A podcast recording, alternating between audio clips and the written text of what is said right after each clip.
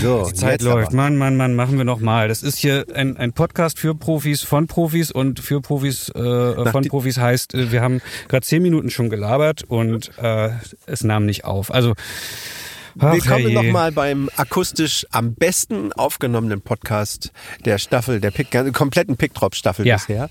Wir sitzen in, in meinem Auto in Berlin vor einem äh, Fotostudio, wo im Moment noch keiner zugegen ist. Ähm, und äh, du wertest dich äh, dagegen, dass wir uns in irgendeine Hotellobby setzen. Jetzt sitzen wir im Auto. Klingt auch viel besser. Genau. Mir, mir äh, hat ein Audioprofi immer gesagt, wenn du mal irgendwann gar keinen Ort hast zum Aufnehmen für deinen Podcast, setz dich am besten ins Auto, dass es super klang. Und ich hoffe, ihr merkt das. Wir sitzen jetzt hier in Steffens Auto und warten darauf, dass dieses Mietstudio aufgenommen wird.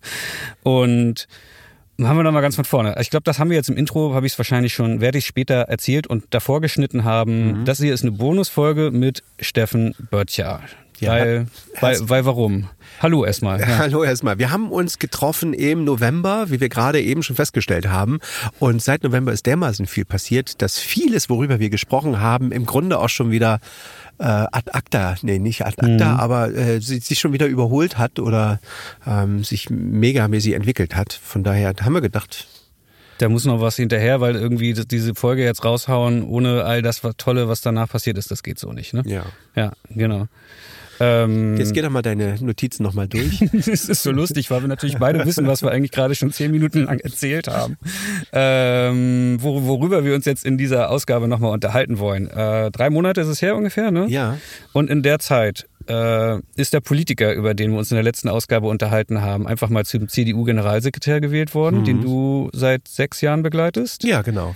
Äh, in der Zeit bist du Live-Mitglied geworden. Gratulation dazu. Hammer, ja, danke. Ähm, Du warst nicht ganz unschuldig dabei? ja, da kommen wir bestimmt gleich nochmal drauf, genau. Du warst in Istanbul, Ja. du warst in Myanmar, Ja. du warst in Israel. und bin gerade wieder wiedergekommen. Bin jetzt gerade seit ein paar Tagen da und äh, versuche hier anzukommen, so ein bisschen. Genau, ja, aber jetzt hast du mir ja den letzten Punkt auf meiner Liste äh, äh, Oh. fast, fast noch weggenommen. Ja. Ganz nebenbei, bei all dem hast du noch geheiratet. Ja, auch überraschend für mich. War, Ja. war so nicht geplant, können wir aber auch gleich noch drüber reden. Hm. Wollen wir mal versuchen, das der, der Reihe nach äh, durchzugehen, Mhm. jetzt in diesen drei Monaten, was seit dem letzten Interview alles passiert ist? Hm, gerne. Fangen wir vorne an. Fangen wir vorne an. Ähm, ja, wir hatten uns unterhalten in der letzten Podcast-Folge natürlich darüber, dass ich ähm, eins meiner größten oder fotografischen Ziele im Moment ja war, ist, äh, in die politische Fotografie reinzukommen und äh, politische Reportagen zu machen. Und der ja, Politiker, den ich da jetzt schon seit äh, vielen Jahren mehr oder weniger als freier Fotograf ähm, begleite, der ist plötzlich über Nacht General, CDU-Generalsekretär geworden. Ich glaube, das hat ihn ähm, auch selbst überrascht. Natürlich irgendwie war das dann so vielleicht äh, am Abend vorher, als AKK ihn gefragt hat, äh, nicht mehr die große Überraschung. Aber ähm, ich äh, habe ja mit ihm vorher noch ähm, drüber gequatscht, was, was, was er vom CDU-Parteitag erwartet und so. Und da war das, glaube ich, nicht auf seiner Agenda, dass er selber jetzt Generalsekretär wird. Paul Ziemiak, ne? Hast Paul du den Namen Ziemiak. jetzt gerade gesagt? Ich glaube, den bin- vier noch nicht, aber Bin mir nicht sicher, genau. Nee, und das ähm, führte dazu, eins, fü- eins führt zum anderen, ähm, dass ich mit meinem Riesenportfolio an Fotos äh, von ihm ähm, natürlich irgendwie ähm, interessant wurde für diverse Bildredaktionen plötzlich und äh, auch über, über deine kleine Empfehlung. Der Peter Bitzer war ja hier auch schon mit dir zusammen. Genau, da war, glaube ich, Folge zwei vom Podcast. Der, äh, für die, die es jetzt noch nicht alles gehört haben, Peter Bitzer ist der Chef von der Bildagentur Live. Da bin ich auch seit ein paar Jahren. Und ähm, Genau. der hatte natürlich auf einmal dann auch großes Interesse daran gehabt. So, da ist da dieser Fotograf, der seit sechs Jahren dieses große Portfolio an, an Bildern gesammelt hat von einem ja nicht ganz unbekannten, aber dennoch irgendwie nicht von nicht von allen gesehenen Politiker, der auf einmal CDU-Generalsekretär wird. Ja, so, ne? naja, ich habe ihn ja begleitet von Ja. dem Moment an, wo er noch nicht mal äh, JU-Landesvorsitzender war. Also ich Mhm. habe ja nun wirklich ähm, viele Momente festgehalten äh, in seiner politischen Karriere und das hat mir, das kam mir natürlich zugute. Ne? Und äh, dann werde ich natürlich sicherlich interessant. Ähm, Und äh, ich muss ja äh, ehrlich zugeben, dass ich schon länger ge darauf geschielt habe, mich mal bei Live zu bewerben, habe aber immer so den richtigen Moment nicht gefunden, weil natürlich irgendwie teilweise mit meiner eigenen Arbeit nicht so ganz ähm, überzeugt oder zufrieden, zumal dann solche Leute wie du oder Jan Grarup irgendwie ja auch vertreten werden, wo du denkst, Halleluja, da muss ich doch erstmal mal hinkommen. Mhm. Ähm, Umso glücklicher war ich, als das dann äh, durch diese Fügung des Schicksals äh, sich der Peter mit meinem Portfolio auseinandergesetzt hat und äh, das richtig toll fand und mir ja über Nacht angeboten hat, irgendwie an, an Bord zu kommen. Und äh, ich habe auch äh, ehrlicherweise einen kleinen Sekt aufgemacht, mich tierisch drüber gefreut und ähm, ja, bin jetzt Live-Fotograf. Ja, also für, für die, die jetzt diese andere Folge schon gehört haben mit Peter Bitzer, da unterhalten wir uns unter anderem auch darüber, wie man Live-Mitglied wird. Und er erzählt dort so, ja, manchmal kommen da Leute, die sofort aufgenommen werden. Dann gibt's Leute, die guckt er sich an, die beobachtet er eine Weile, die guckt er dann sich ein zweites Jahr wieder an und man setzt sich mal zusammen und sagt, na, es passt noch nicht, passt schon, vielleicht bald oder sowas. Mhm. Und dann gibt's anscheinend noch diesen anderen Weg, nämlich selber irgendwas aufzubauen, wo, wo wirklich Inhalt drin steckt und einfach mal das so auf den Tisch zu knallen. Ich glaube, du hattest dich vorher bei Peter noch nicht gemeldet, ne? Oder hatten wir das schon mal? Nee, nee, wie gesagt, nee, ne? also ich habe ich, äh, hab das fest im Ziel gehabt, aber hatte, mich haben natürlich diese, diese unglaublich guten Fotografen, die bei Live unterwegs sind, mhm. irgendwie. Das war so ein bisschen meine Messlatte. Und ich habe immer gedacht, bevor ich mich da bewerbe, möchte ich auf dem Niveau arbeiten. Mhm. Ähm, dass ich mich da natürlich jetzt im, letzten, im Laufe der letzten Jahre so ein bisschen auch äh, rangetastet oder hingearbeitet habe, ähm, das sieht man selber ja selber gar nicht so. Ähm, das sehen oftmals andere und äh, ja, also ich hätte, war natürlich dann mit dem Portfolio, hatte ich dann eine Chance, mich hm. zu bewerben und hat auch sofort geklappt. Darauf wollte ich hinaus, liebe Kinder, die da jetzt alle zuhören. äh, es macht manchmal wirklich Sinn, sich mal richtig Mühe zu geben, jahrelang in ein Projekt reinzuarbeiten und auf sich selbst zu vertrauen und etwas wirklich zu wollen und dann am Ende kann sowas ruckzuck gehen und man mhm. ist irgendwie Live-Mitglied oder man arbeitet fünf Jahre lang an freien Arbeiten, bis man irgendwie sein Portfolio so perfekt hat oder so gut und selber davon überzeugt ist, dass man sich traut, zu einer Bildredaktion zu gehen, zu einer Agentur. Und dann kann sowas auch mal über Nacht passieren. Ich wollte das jetzt so mal so ein bisschen als optimistischen äh, so mitgeben, dass man, dass Leute, die manchmal sich nicht trauen und vielleicht noch denken, oh, passt noch nicht. Doch, doch, das kann gut klappen. Also äh, das Einzige, was wirklich sicher ist, nichts tun bringt nichts. Ähm, ich glaube, dass wenn du für die Fotografie brennst und jede freie Minute dafür aufwendest, ähm, über Fotografie nachzudenken, Projekt zu verfolgen, dann wird das sich irgendwann auszahlen, wenn es soweit ist, glaube ich, ganz fest dran. Also, weil die, die, die richtigen Leute äh, werden darauf aufmerksam. Ähm, ehrlicherweise war das in dem Moment du. Also wir beide haben uns ja auch vor vielen Jahren mhm. kennengelernt und du bist ja auch auf mich aufmerksam geworden, offenbar, weil du irgendwas mit meinen Fotos anfangen konntest. Ja, sind ganz okay. Ganz okay. Und ähm, darüber, am Ende bin ich ja, ähm, ähm, ja, zu live gekommen, wenn du so willst. Also mhm. ich meine, ich hätte es wahrscheinlich will nicht sagen, auch ohne dich geschafft, aber ähm, du warst natürlich jetzt für mich auch ein Türöffner einfach. Hm, ich habe da, glaube ich, einfach nur eine Mail an Peter geschrieben. Hat gesagt, äh, guck mal hier, der Kollege, der hat hier eine Menge Fotos von Simerk hm. und ja, das hat dann geholfen. Dann geht's ruckzuck. Ja. Was ist denn da jetzt dein Erfolg? Also ich will gar nicht wissen, wie, wie viel du da jetzt mit Umsatz gemacht hast mit den Bildern mhm. oder mit anderen Bildern, die du ja wahrscheinlich auch schon ins Live-Archiv gegeben hast, sondern mhm. ähm, haben sich dadurch irgendwelche Ziele von dir erfüllt? Also hast du jetzt deine erste äh, Veröffentlichung im Stern oder hast du oder wo, wo sind die Bilder gelandet? Sind sie irgendwo gelandet oder? Ja, die sind irgendwo gelandet. Ich habe meine erste Abrechnung gekriegt. Die war auch ganz äh, überraschend, mhm. Äh, durchaus durchaus äh, was überwiesen worden. Ähm, da ich nicht in Deutschland war äh, und ich die Abrechnung ehrlicherweise auch noch nicht gesehen habe, äh, mhm. weiß also ich auch Detail nicht, noch nicht im Detail gesehen. noch nicht gesehen habe, weiß ich auch nicht, ob ich äh, in welcher Zeitung jetzt irgendwas abgedruckt wurde oder mhm. sowas. Ähm, kann ich dir nicht sagen. Ähm, was ich gemerkt habe, ist, dass ich jetzt ein bisschen nicht anders fotografiere, aber ich habe dann mh, mm, mit einer mit einer Kollegin von der Live-Redaktion gesprochen, die meinte, oh Mensch, ich habe gehört, du bist in Myanmar, äh, ich bräuchte noch dies oder jenes Foto ähm, oder in Israel, da könnte ich auch noch das oder das gebrauchen. Mhm. Und dann gehst du natürlich gezielter daran und kannst ähm, äh, kannst ja gezielter noch mal ein paar Motive mitnehmen, wenn du weißt, dass die sie gerade ganz gut gebrauchen kann oder vermarkten kann, dann äh, fotografierst du auch ein Stück weit ein bisschen anders auch, ne? mhm. dienlicher vielleicht. Ne? Ich bin ja geneigt geneigt, wenn ich, wenn ich irgendwo äh, unterwegs bin, frei, äh, in so einem, jetzt Myanmar, Israel, ja, will jetzt nicht sagen, sind freie Arbeiten, aber das war ja relativ ziellos da, fotografisch für mich. Ähm, wenn du dann weißt, okay, ähm, sie braucht die oder die Motive, dann äh, gehst du dann schon mal anders ran. Hm, also die Kollegin, mit der du da bei, bei Live geredet hast, die ist halt, glaube ich, für den Reisebereich zuständig, hm. äh, für die, die es jetzt nicht äh, äh, sich schon gedacht haben. Ja, da, da ist ja gleich das blöde, blöde Thema. Äh, Auftragsfotografie versus, es ist ja quasi ein bisschen Auftrag dann, versus freie Arbeiten. Was ich ja an deinen Reisefotos mag, ist, dass sie eben nicht wie die typischen Reisefotos aussehen. Ich meine, will damit jetzt gar nicht die typischen auf Verwertbarkeit geschossenen Reisefotos irgendwie mhm. abwerten.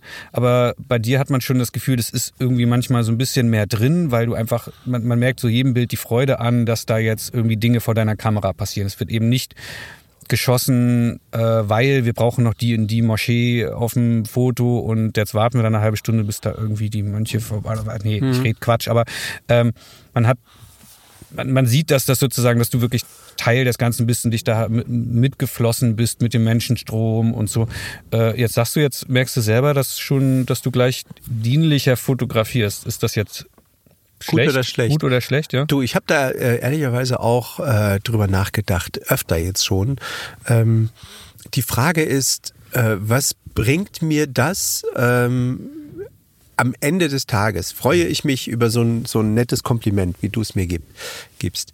Ähm, was es mir am Ende äh, bringt, ist die andere Frage. Vielleicht entwickelt man sich ja auch in so eine Kunstquatsch-Richtung. Da äh, habe ich ja äh, sozusagen in meiner fotografischen Entwicklung auch schon so ein paar Haken geschlagen, mhm. ähm, mit der am Ende äh, nicht mal nicht mal äh, niemand was anfangen kann. Also jetzt äh, mein Ziel ist es ja nicht in Kunstgalerien zu hängen. Naja, also so. in meiner Wohnung hängen sehr schön stehen eins steht steht, eins hängt, zwei sehr schöne Bilder von dir. Das ist, finde ich, ja fast irgendwie, ist auch manchmal schön zu wissen, dass die Leute sich jeden Morgen, eins hängt in meinem Schlafzimmer, freuen, wenn sie dieses Bild sehen. Mhm. Und so eine Sternveröffentlichung ist nach einer Woche interessiert die keine Sau mehr.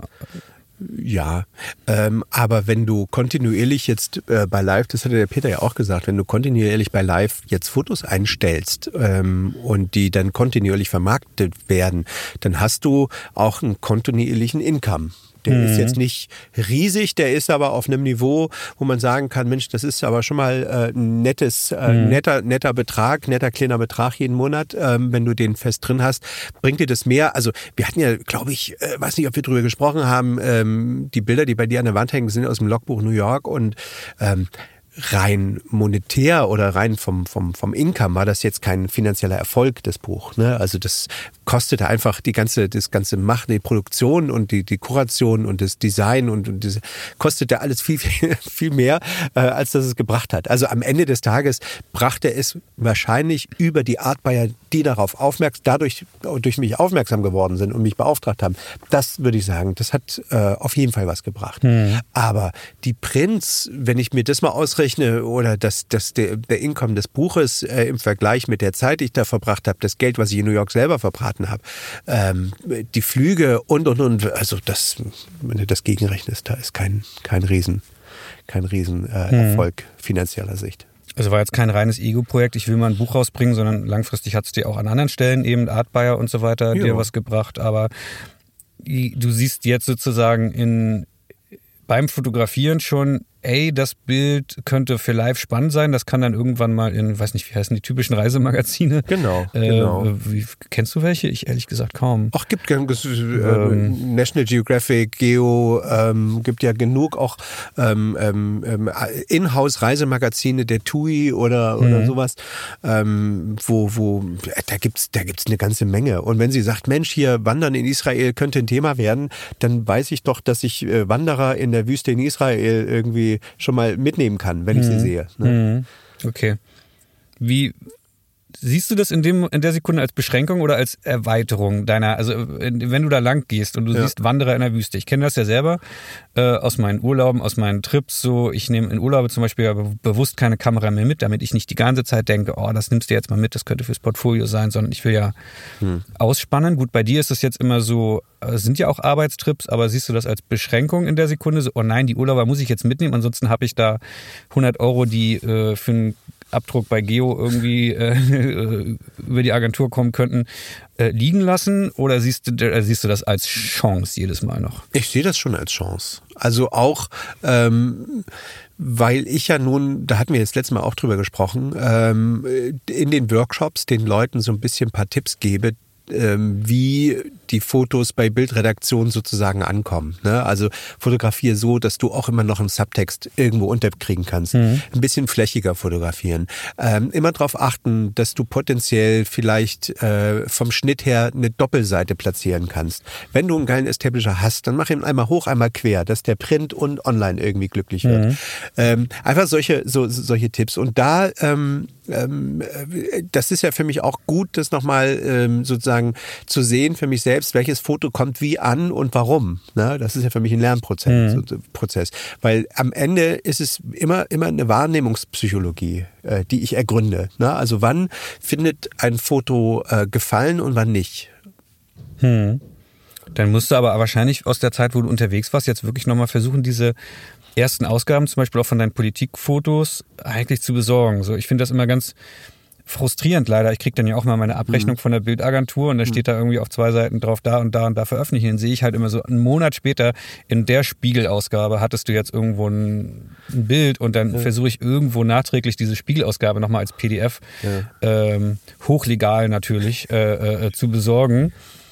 Und äh, also wenn das für dich sozusagen dieses Learning auch wichtig ist, was funktioniert, was finden die Bildredakteure und die Redaktionen gut, was wird eine Doppelseite, was kann man, konnte nicht als Doppelseite funktionieren, mhm. ja, dann also da wahrscheinlich wirklich noch mal ran und diese Ausgaben besorgen, oder? Hm, ja, wobei du dir natürlich, ja sicherlich, ähm, aber du siehst es ja anhand der Motive. Also äh, du merkst, natürlich in den Nachfragen, hast du das nochmal so oder hast du das nochmal so, jetzt unabhängig von live, auch bei anderen äh, Bildredaktionen, dass die ähm, zum Beispiel jetzt bei einem Politiker auf äh, Emotionen im Gesicht äh, achten, beziehungsweise gerne eine Emotion hätten, äh, wo sie, wo sie auch noch eine interessante Bildunterschrift platzieren mhm. können.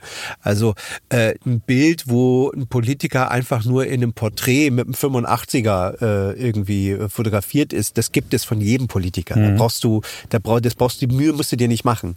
Ähm, lieber äh, vielleicht, wo ich ihn mal erwische, wo er gerade die Augen zu hat, wo er vielleicht gerade mal nachdenklich aus dem Fenster guckt, wo er vielleicht auch mal nachdenkt, die Augenbrauen nach oben zieht, wo er, äh, keine Ahnung, also sowas eher, mhm. ne?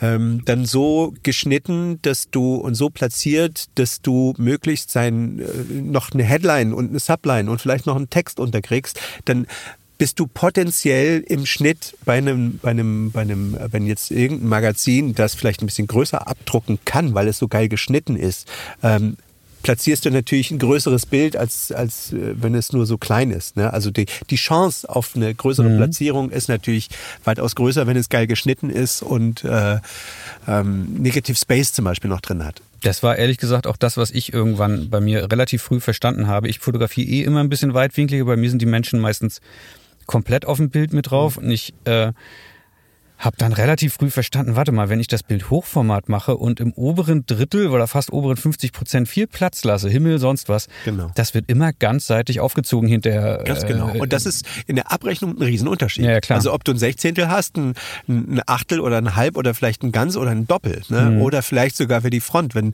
wenn du dir mal eine Frontseite eines Magazins anguckst, äh, da, da steht immer erstmal noch Sternspiegel, was weiß ich, oben drüber.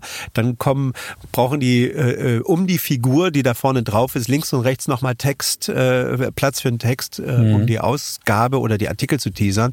Und wenn du von vornherein so fotografierst, dann hast du natürlich potenziell, gibst du so einem Bildredakteur auch ein paar Gründe in die Hand, warum man das da platzieren mhm. soll. Ähm, das habe ich jetzt aber ähm, schon eine ganze Weile gemacht, unabhängig davon, ob ich jetzt bei Live bin oder ob ich da jetzt äh, in Israel Wanderer fotografiere. Aber ähm, wenn ich sie fotografiere, dann achte ich immer drauf, dass ich schöne Flächen habe, dass ich auch eine schöne Farbkombi habe, dass das angenehm ist, dass ich da, ja, dass ich das einfach geil platzieren lässt. Hm.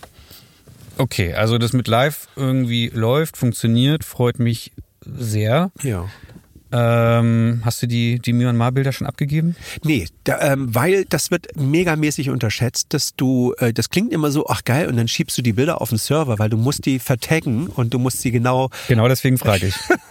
Also die Arbeit, das ist wirklich jedes Foto, äh, die drei großen Ws äh, schön zu capturen, mhm. also ne, einzutragen, äh, wo ist das, was siehst du, ähm, in welchem Zusammenhang wurde das gemacht, ähm, wo an welchem Ort ähm, ist das gerade relevant der Ort äh, und und und und und ähm, und das musst du halt Bild für Bild neu eintragen und das macht halt eine Heidenarbeit. Mhm. Ich dachte mir halt, dass du jetzt so antworten würdest, weil ich kenne es von so vielen Kollegen, die dann irgendwie bei einer Bildagentur oder also nicht nur bei Live, sondern noch anderen ja. sind und dann fragst du immer, wann hast du die letzten Bilder abgegeben? Und da hat sich auch Peter, glaube ich, in, ja, ja. in Folge zwei dieses Podcasts schon drüber beschwert, dass manche Kollegen dann echt, echt faul sind und ähm, ja, viel Arbeit, ne? Für am Ende, also reich wird man damit nicht, das sagt ja auch Peter, aber äh, es wird schön, diese Veröffentlichung zu Aber haben. es gibt einem, einem natürlich auch ein Stück weit äh, so ein Gefühl einer Relevanz. Und das ist doch das Schönste. Ja, nicht nur einem selbst, sondern es ist ja auch gegenüber Bildredaktion kann man auch gleich ganz anders auftreten. Ja. Wenn da, wie gesagt, äh, ja.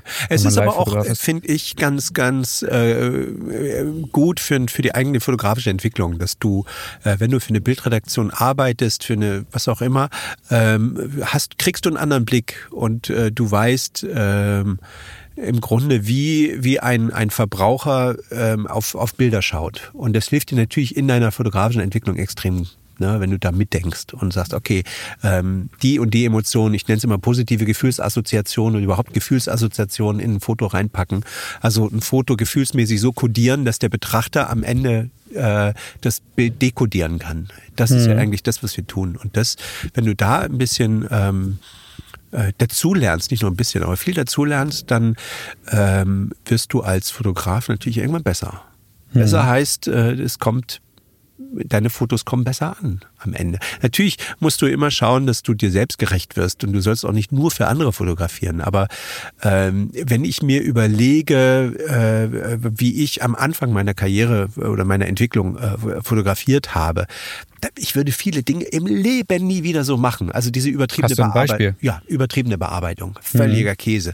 Also mach ein Foto, fotografiere das so gut, dass es ohne Bearbeitung funktioniert. Da gehe ich mit. Diese, diese ganze äh, Schwarz-Weiß-Phase, das bringt überhaupt nichts. Also kein, also die wenigsten Magazine stehen auf Schwarz-Weiß-Fotos. Mhm. Ähm, wenn du äh, ein Porträt machst, dann lass den Hintergrund offen, also zeig den Hintergrund. Also niemand interessiert sich für ein Porträt ohne Hintergrund. Mach, äh, wenn, wenn du, du kennst es ja selber, wenn du einen Politiker, einen Berliner, also einen Abgeordneten oder einen Minister oder so fotografierst, dann zeig doch bitte schön den Bundestag im Hintergrund oder irgendwas, dass eine, eine Assoziation hergestellt wird. Mhm. Dir bringt das überhaupt nichts, wenn du, wenn du einen dunklen oder einen ganz schwarzen Hintergrund und du nur ein Gesicht siehst mit einem völlig schwarzen Hintergrund. Das ist auch für unser Unterbewusstsein irgendwie nicht angenehm zu sehen.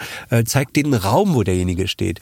Ähm, alles solche, solche kleinen Sachen, ne? Auch äh, so diese diese, diese kleine Lichtschein in der Pupille, wie wichtig der ist für, äh, für das Strahlen eines Gesichtes mhm. oder für die, für die Sympathie, der, die der Betrachter mit dem, mit dem Protagonisten, der da auf dem Foto ist, irgendwie in Verbindung tritt. Also ich, ich würde es nicht ganz so schwarz-weiß sehen, also jetzt nicht als Learning für die Zuhörer so immer irgendwie schön den Bundestag im Hintergrund, wenn ich einen Politiker sehe. Ich habe über die Jahre gelernt, dass beides wichtig ist weil ähm, es gibt eigentlich inzwischen von jedem Politiker immer ein Bild mit Bundestag im ja. Hintergrund. Das ist dann halt für den Spiegel irgendwie total wichtig, mhm. aber für ein anderes Magazin zum Beispiel die ich habe für mich gelernt, bei jedem Job beides abzugeben. Also ja. ich habe zum Beispiel neulich Carsten Linnemann für den Spiegel fotografiert. Der hat jetzt irgend so ein Buch rausgebracht, ich, äh, warum der Islam, der politische Islam nicht zu Deutschland gehört oder irgendwie sowas heißt das. Naja. Ähm, und da, der, der war sozusagen auch dem, der Leserschaft noch unbekannt. Und da war natürlich ganz wichtig, ähm, wenn wir den jetzt fotografieren, damit rüberkommt beim Umblättern im Spiegel das Bild, aha, das ist ein Politiker anscheinend, der da interviewt wurde vom Spiegel. Da habe ich die natürlich auf die Dachterrasse vom, vom Abgeordnetenhaus gestellt, im Hintergrund der Bundestag, schönes Licht drauf, fertig ist der Lack. Aber für mich, für mein Portfolio und natürlich auch für den Spiegel mit angeboten, habe ich nochmal andere Bilder gemacht, so ich nenne es dann immer so den, den klassischen Kudowski, irgendwann in irgendeine Ecke gestellt, eine irgendwie awkwarde Pose einnehmen lassen, irgendwie interessantes Licht drauf. Ja. Das ist das, was dann am Ende in meinem Portfolio landet und das ist verrückterweise auch das, was die Bildredakteure dann wiederum bei Gesprächen gut finden. Mhm. Aber die sagen natürlich auch, wenn, ja, wenn es kommt wirklich auf den Fall drauf an. Es gibt immer Pflicht und Kür ja. und manchmal ist der Artikel, der bebildert werden soll, halt ein Pflichtartikel. Da geht es dann wirklich darum, keiner kennt den. Es müssen zeigen, das ist ein Politiker.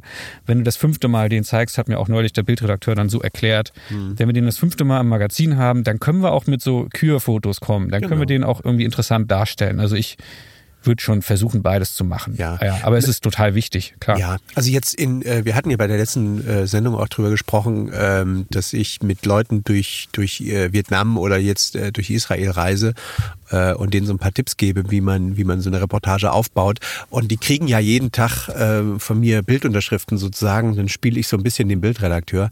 Ähm, und wir waren zum Beispiel in Hebron und da bringt es dir überhaupt nichts, wenn du einen israelischen Soldaten fotografierst, wenn du Hebron dahinter nicht siehst, weil der mhm. Zusammenhang überhaupt nicht klar wird ähm, der bringt, also, weißt du, was ich meine? Das ist, das, das hilft dir dann nicht weiter, ein Porträt von einem Soldaten zu machen, wenn du nicht weißt, wo steht er jetzt gerade. Mhm. Gerade dort in Israel, wo du nicht weißt, ist der jetzt gerade es ist ein Riesenunterschied, ob der in Hebron, am Gaza oder in Jerusalem oder in Tel Aviv steht. Ob der da einen Supermarkteingang bewacht oder eben Ganz ein genau. kritisches Gebiet, ja. Genau.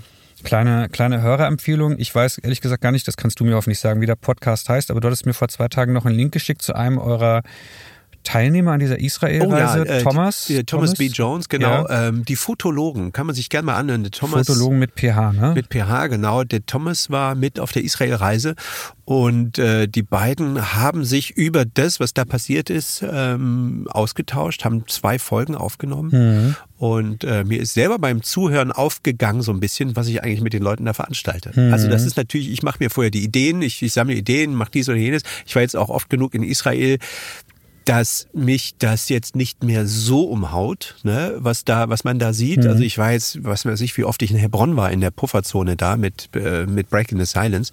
Ähm, aber für die Leute ist das äh, ein einschneidendes äh, Lebensereignis. Mhm. Also wir versuchen, ich habe leider nur die erste Folge bisher hören können, weil zur Aufnahme, also jetzt zu diesem Zeitpunkt, wo wir hier im Auto sitzen, ähm, war die zweite Folge noch nicht veröffentlicht, aber die erste Folge war schon sehr, sehr spannend, auch schön aufgenommen, toller Podcast anscheinend. Ja. Ähm, aber ich glaube, wenn das hier rauskommt, sollte die zweite Folge ja. draußen sein. Und da hört euch das ruhig mal an. Da erzählen wirklich dann, wie gesagt, die Teilnehmer von Steffen, wie so eine ähm, Fototour genau. mit Steffen aussieht, wie das in Israel sein kann, was für Höhen und Tiefen es da auch gibt, was mhm. für Schockmomente und Erlebnisse und Learnings und äh, sehr, sehr spannend. Ich versuche das mal in den Shownotes zu verlinken. Spotify lässt keine Shownote-Links zu, aber ihr findet das schon. Fotologen mit PH und Podcast dazu bei Google eingeben. Genau. Ähm, da kommen wir dann auch gleich nochmal zu, aber ich will mal versuchen, ähm, die Themen der, der Reihe mhm. nach durchzugehen. Live haben wir abgehakt, ja. oder? Ja. Genau. Ich freue mich sehr. Ich auch, ja. Es, war, es hat richtig, das hat total, äh, doch noch nicht abgehakt, ich will es auch nochmal sagen, es hat total Spaß gemacht. Da irgendwie, ich glaube, abends um 10 haben wir da irgendwie E-Mails ja. hin und her geschrieben ja. und ich habe diese Mail weitergeleitet und irgendwie am nächsten Morgen gleich die Nachricht von dir so, hey, hat geklappt ja. und ähm, ja, und es ist ein tolles Team da und man fühlt sich aufgehoben und es ist natürlich auch äh, ein Stück weit sehr, sehr stolz drauf. Hm, ja. ja. Ich weiß noch, ich glaube, ich habe damals auch eine Sektflasche aufgemacht, als ich irgendwie Live-Mitglied wurde. Ähm, danach bist du dann nach äh, Istanbul genau. geflogen. Ne? Was nach hast Istanbul. du da gemacht? Na, äh, du hast es vorhin schon gesagt, es war halb privat, mehr oder weniger privat. Äh, für mich ist es immer ein, ein ähm, egal wo ich hinfahre, versuche ich immer äh, Stimmung aufzunehmen, für mich ähm, Reportagen zu fotografieren. In dem Fall hat es jetzt nicht geklappt, aber ähm, ich versuche ähm, äh, Videoaufnahmen zu machen. Also ich drehe im Moment eine ganze Menge. Ähm, habe jetzt gerade auch so ein, so ein kleines vier Minuten Video über Myanmar, beziehungsweise darüber, wie sich meine fotografische äh, Art oder wie sich meine Art zu fotografieren verändert hat mhm. in den letzten Jahren äh, aufgenommen. Also ich habe im Moment viel Spaß dran, ähm, Videocontent mitzunehmen, weil ich auch merke, dass das immer mehr gefragt wird. Also dass viele ähm, nicht nur Fotos haben wollen, sondern äh, auch, sag mal, kannst du das nicht gleich mitmachen? Ne? Also mhm. jetzt gerade oben bei uns in Mecklenburg, also kleinen Unternehmer oder Mittelstand,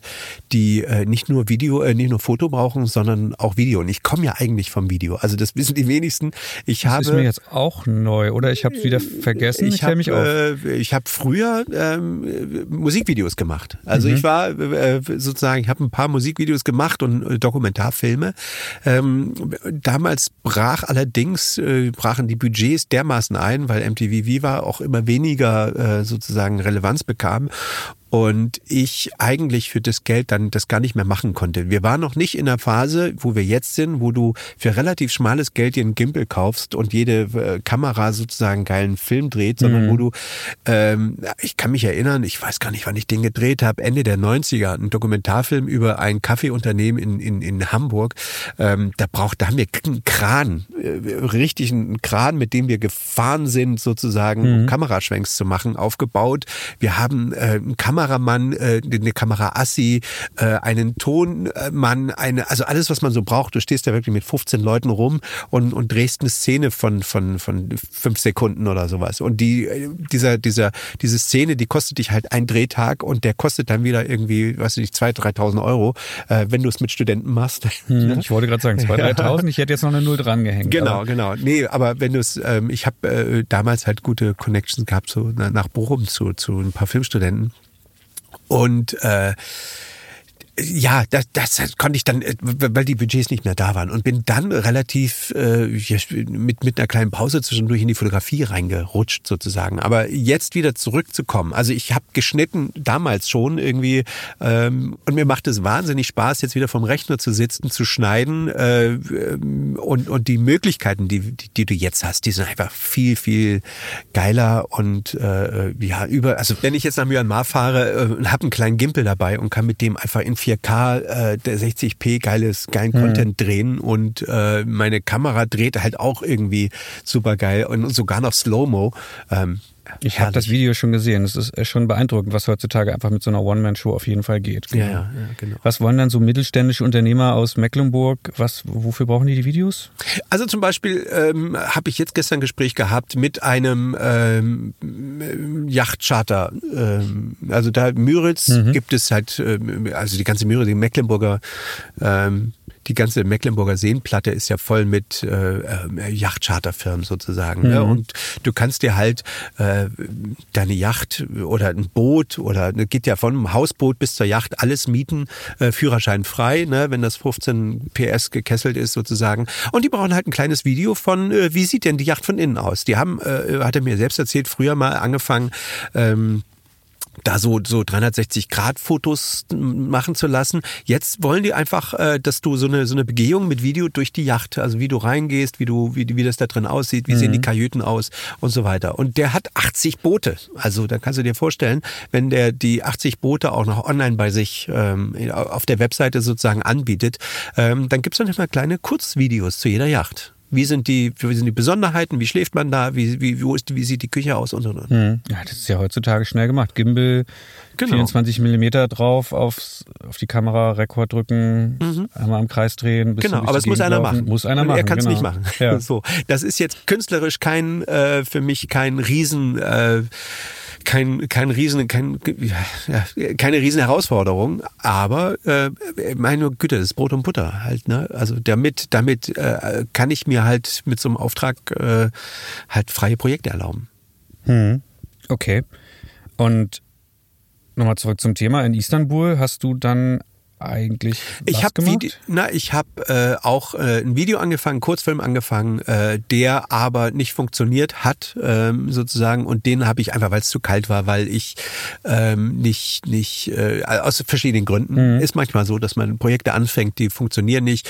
Ähm, habe dann äh, sozusagen in Myanmar das ganze äh, wieder neu mit einem anderen Schwung mit einer anderen Idee aufgenommen und hat ja funktioniert Okay, also das Video, was, ich glaube, ist das jetzt schon draußen? Ich glaub, das du hast es gestern auf Instagram. Äh, nee, nee, also auf YouTube, genau. Auf YouTube, also ja. diese, wie hat sich meine Fotografie, meine Art zu fotografieren äh, verändert? Ähm, war Sony fragte mich da, ob das, ob das, äh, ob ich da mal was machen kann, weil, mhm. weil ähm, ich ja, wir haben auch schon darüber gesprochen, Sony Ambassador bin und gleichzeitig äh, ich auch gemerkt habe, dass sich das verändert hat bei mhm. mir. Und äh, sie wollten halt auch gern mal hören, äh, ja, was verändert sich denn da eigentlich? Ne? Mhm. Okay.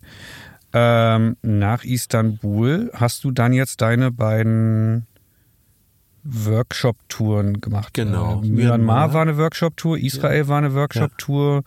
Ja. Wir haben vorher so ein bisschen, ich habe da versucht, so den kritischen Nachfrager zu machen in, in, in Folge 1 dieser, also in ja also nicht in dieser Bonusfolge, die wir gerade aufnehmen, sondern in der letzten davor, falls du jetzt mhm. diese gerade hörst und die davor noch nicht gehört hast, sofort Pause drücken und die davor erstmal hören, sonst macht das ganze Gespräch keinen Sinn. ähm, wie war's? Also ihr seid dahin und wie lief's? Ha, ja, also Myanmar ist ähm, überraschenderweise doch nochmal eine ganze Ecke anders als äh, Thailand oder Vietnam oder oder was ich da so kannte. Also es ist doch schon mal ähm, noch noch ein anderes Flair. Ähm, ich war sehr beeindruckt dort von der Ruhe. Also das Land hat ja nun auch wirklich lange Zeit hinter so einem Vorhang gelebt, mhm. ähm, ist jetzt seit ja, immerhin auch schon wieder 20 Jahren geöffnet äh, oder über 20 Jahren und ähm, es war mega beeindruckend. Was ich beeindruckend fand, war im Vergleich zu Vietnam, weil nun Vietnam Vietnam war ich nur schon acht, neun Mal. Ähm, es ist sehr viel ruhiger, sehr viel, ähm, sehr viel klösterlicher. Also es sind sehr, sehr viel mehr Mönche unterwegs, sehr viel mehr Klöster, sehr viel mehr Buddhismus als in Vietnam zum Beispiel. Ähm, das Ganze ist äh, natürlich auch dadurch, dass die Armut sehr groß ist und wenn die Leute keine äh, ähm, Kinder, äh, die, die ihre Kinder nicht mehr durchbringen können, dann schicken sie sie ins Kloster. Hm. Ja, ähm, ich habe dort erfahren, was ich auch ziemlich lustig finde, finde, nicht lustig, aber eigentlich schön, ähm, dass äh, auch äh, jeder Mann sozusagen einmal in seinem Leben ins Kloster gegangen sein sollte. Ja, also das auch.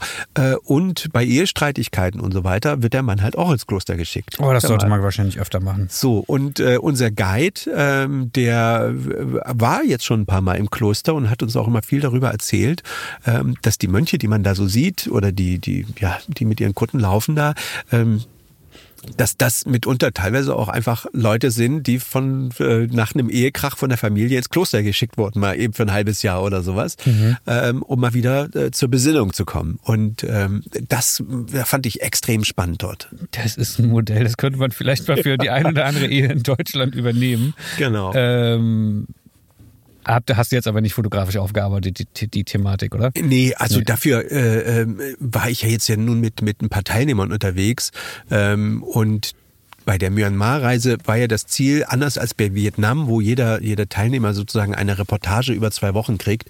In Myanmar war das noch ein bisschen anders. Da habe ich jetzt, das war ja ein Testballon, versucht eher ähm, diese anderen beiden Themen, also Fotografie und äh, Persönlichkeitsentwicklung so ein bisschen zusammenzubringen.